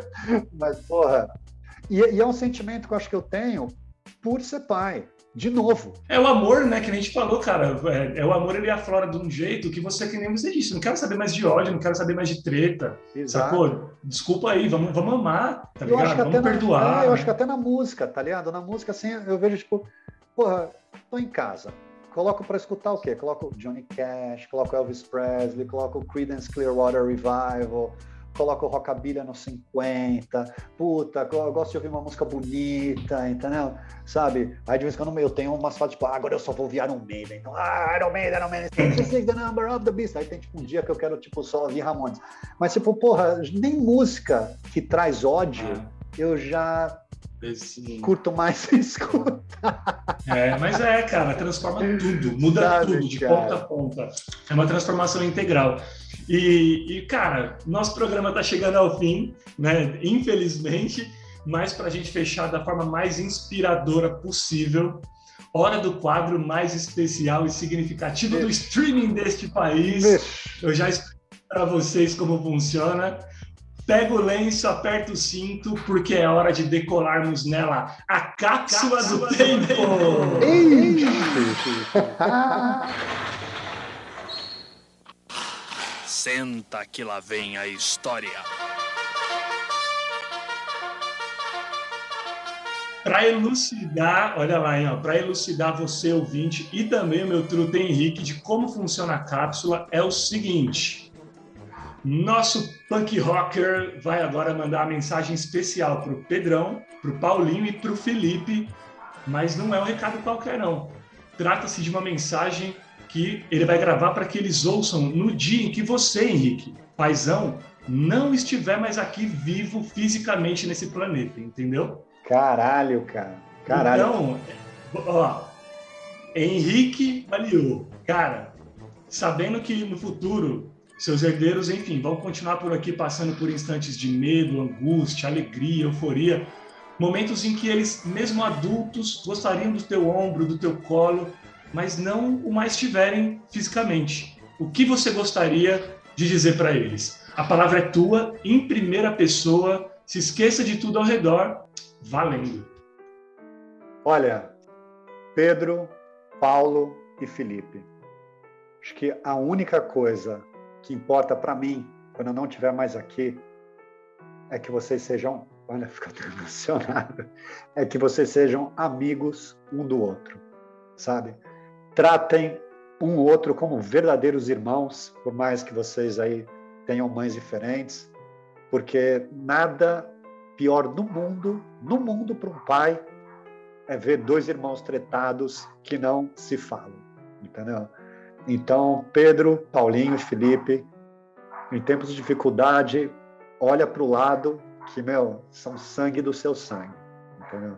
Tratem um ou outro com todo respeito, sejam amigos, e isso vai me deixar feliz onde quer que eu esteja, o dia que eu não estiver mais aqui.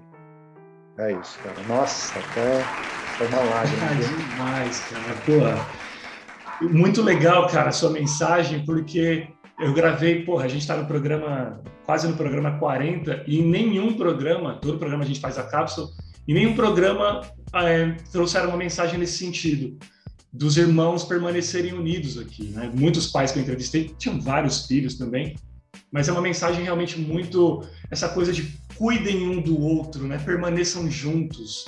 De certa forma eu estarei também, né? De certa forma essa união vai fazer com que eu esteja presente. Cara, maravilhoso. Não era minha intenção fazer o Henrique do Blind Pigs e do Armada chorar, rapaziada. Entendeu? Mas filho é, filho é foda, como vocês bem Não, cara, olha, cara, isso é, é, é muito. É, nossa, cara, olha. Vou te falar, viu, Gui, cara? Você. Parabéns, cara. Puta, meus perguntas demais. Espero que quem esteja ouvindo aí, sabe, tenha curtido. Nunca fiz uma, uma entrevista assim, muito legal mesmo, me fez lembrar de muita coisa. E isso que eu falei agora para o Pedro, para o Paulinho, para o Felipe, né, cara? É, eu vejo nas famílias que eu conheço, eu vejo irmão não falando com irmão. Eu, eu não consigo entender, cara. Eu falo, caralho, como? Sabe, imagina que dor deve ser para o pai, cara. Não, eu não falo com meu irmão há cinco anos, tal. Pô, aí seu irmão morre. E aí, cara? E aí? Entendeu? Então, essa, essa mensagem que eu quis dizer. Cara, olha, te agradeço demais, demais, demais, demais. Aquele post que você fez sobre a sua filha, que eu, que eu compartilhei lá no meu stories, é uma das coisas que mais me emocionaram nos últimos tempos, ler aquilo. Tipo, aquilo lá me fez quase chorar, sabe? Porque a gente, como pai, cara, é foda isso. A última coisa que a gente quer ver é alguém maltratando nossos filhos, cara. Ainda mais quando, ainda mais quando é uma garotinha.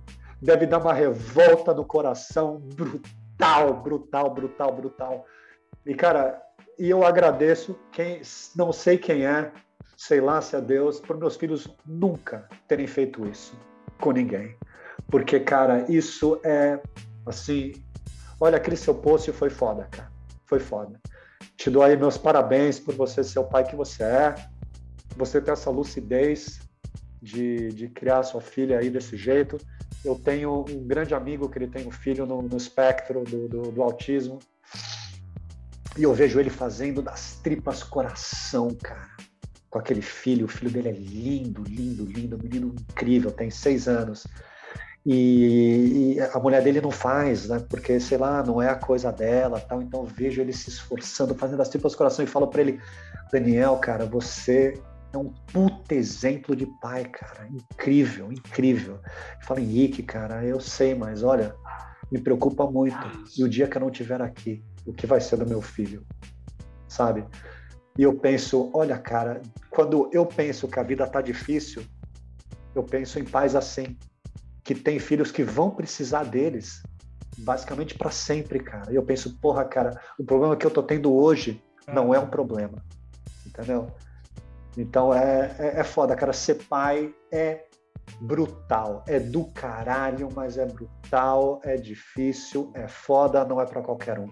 Agradeço o espaço, agradeço aí ter feito memória emocionar.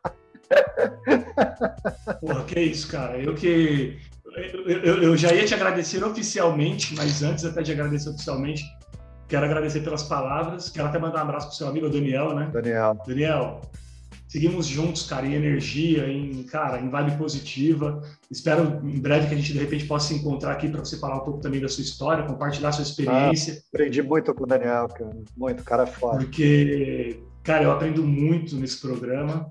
É, eu fico muito feliz com o depoimento do Henrique. O Henrique foi um cara super querido nesse post que eu fiz com relação a, a Laís, né? Às vezes é são coisas que a gente não quer, é baú difícil de abrir, mas como você mesmo me falou, é necessário às vezes, é necessário que as pessoas olhem para de repente olhar para dentro de casa e ver como que eu, como eu estou agindo com os meus, né? Certeza. E cara, poxa, obrigado pelas palavras. Você teve a oportunidade de conhecer ela minimamente aqui em off. Ai, antes de começar. Ai, pena que pena ela... ter assustado ela, né? Ah, lá, é... cara, mas foi uma coisa, enfim, muito lindo. E, e, é isso, bicho. Eu, agradecer a todo mundo que está vendo a gente, né? Agora sim a gente chegou ao final do episódio de hoje. Agradeço você que acompanhou a gente até agora, você ouvinte. Se foi uma experiência rica e inspiradora, compartilhe o programa aí com a sua rede de contatos, nas suas lógico, redes sociais. Lógico, lógico. Porque eu vou ser muito grato, né? Tudo aqui é feito com muito amor, é, é feito na unha, é feito sozinho, sem apoio, sem costa quente.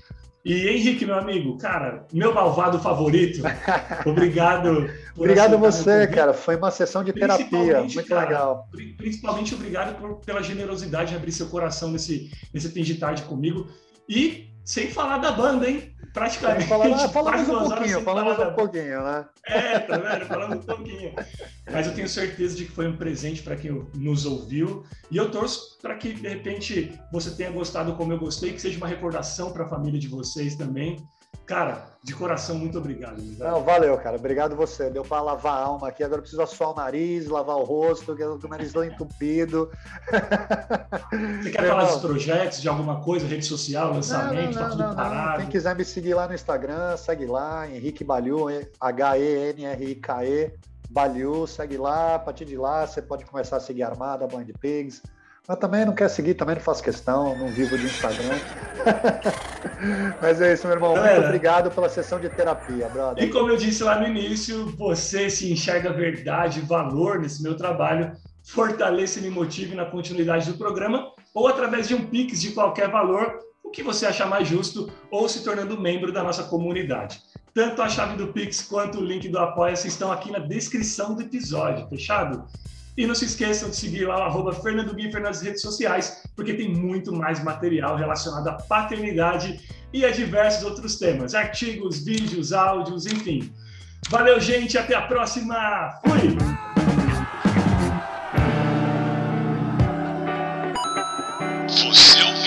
Paternidade.doc com Fernando Giffer.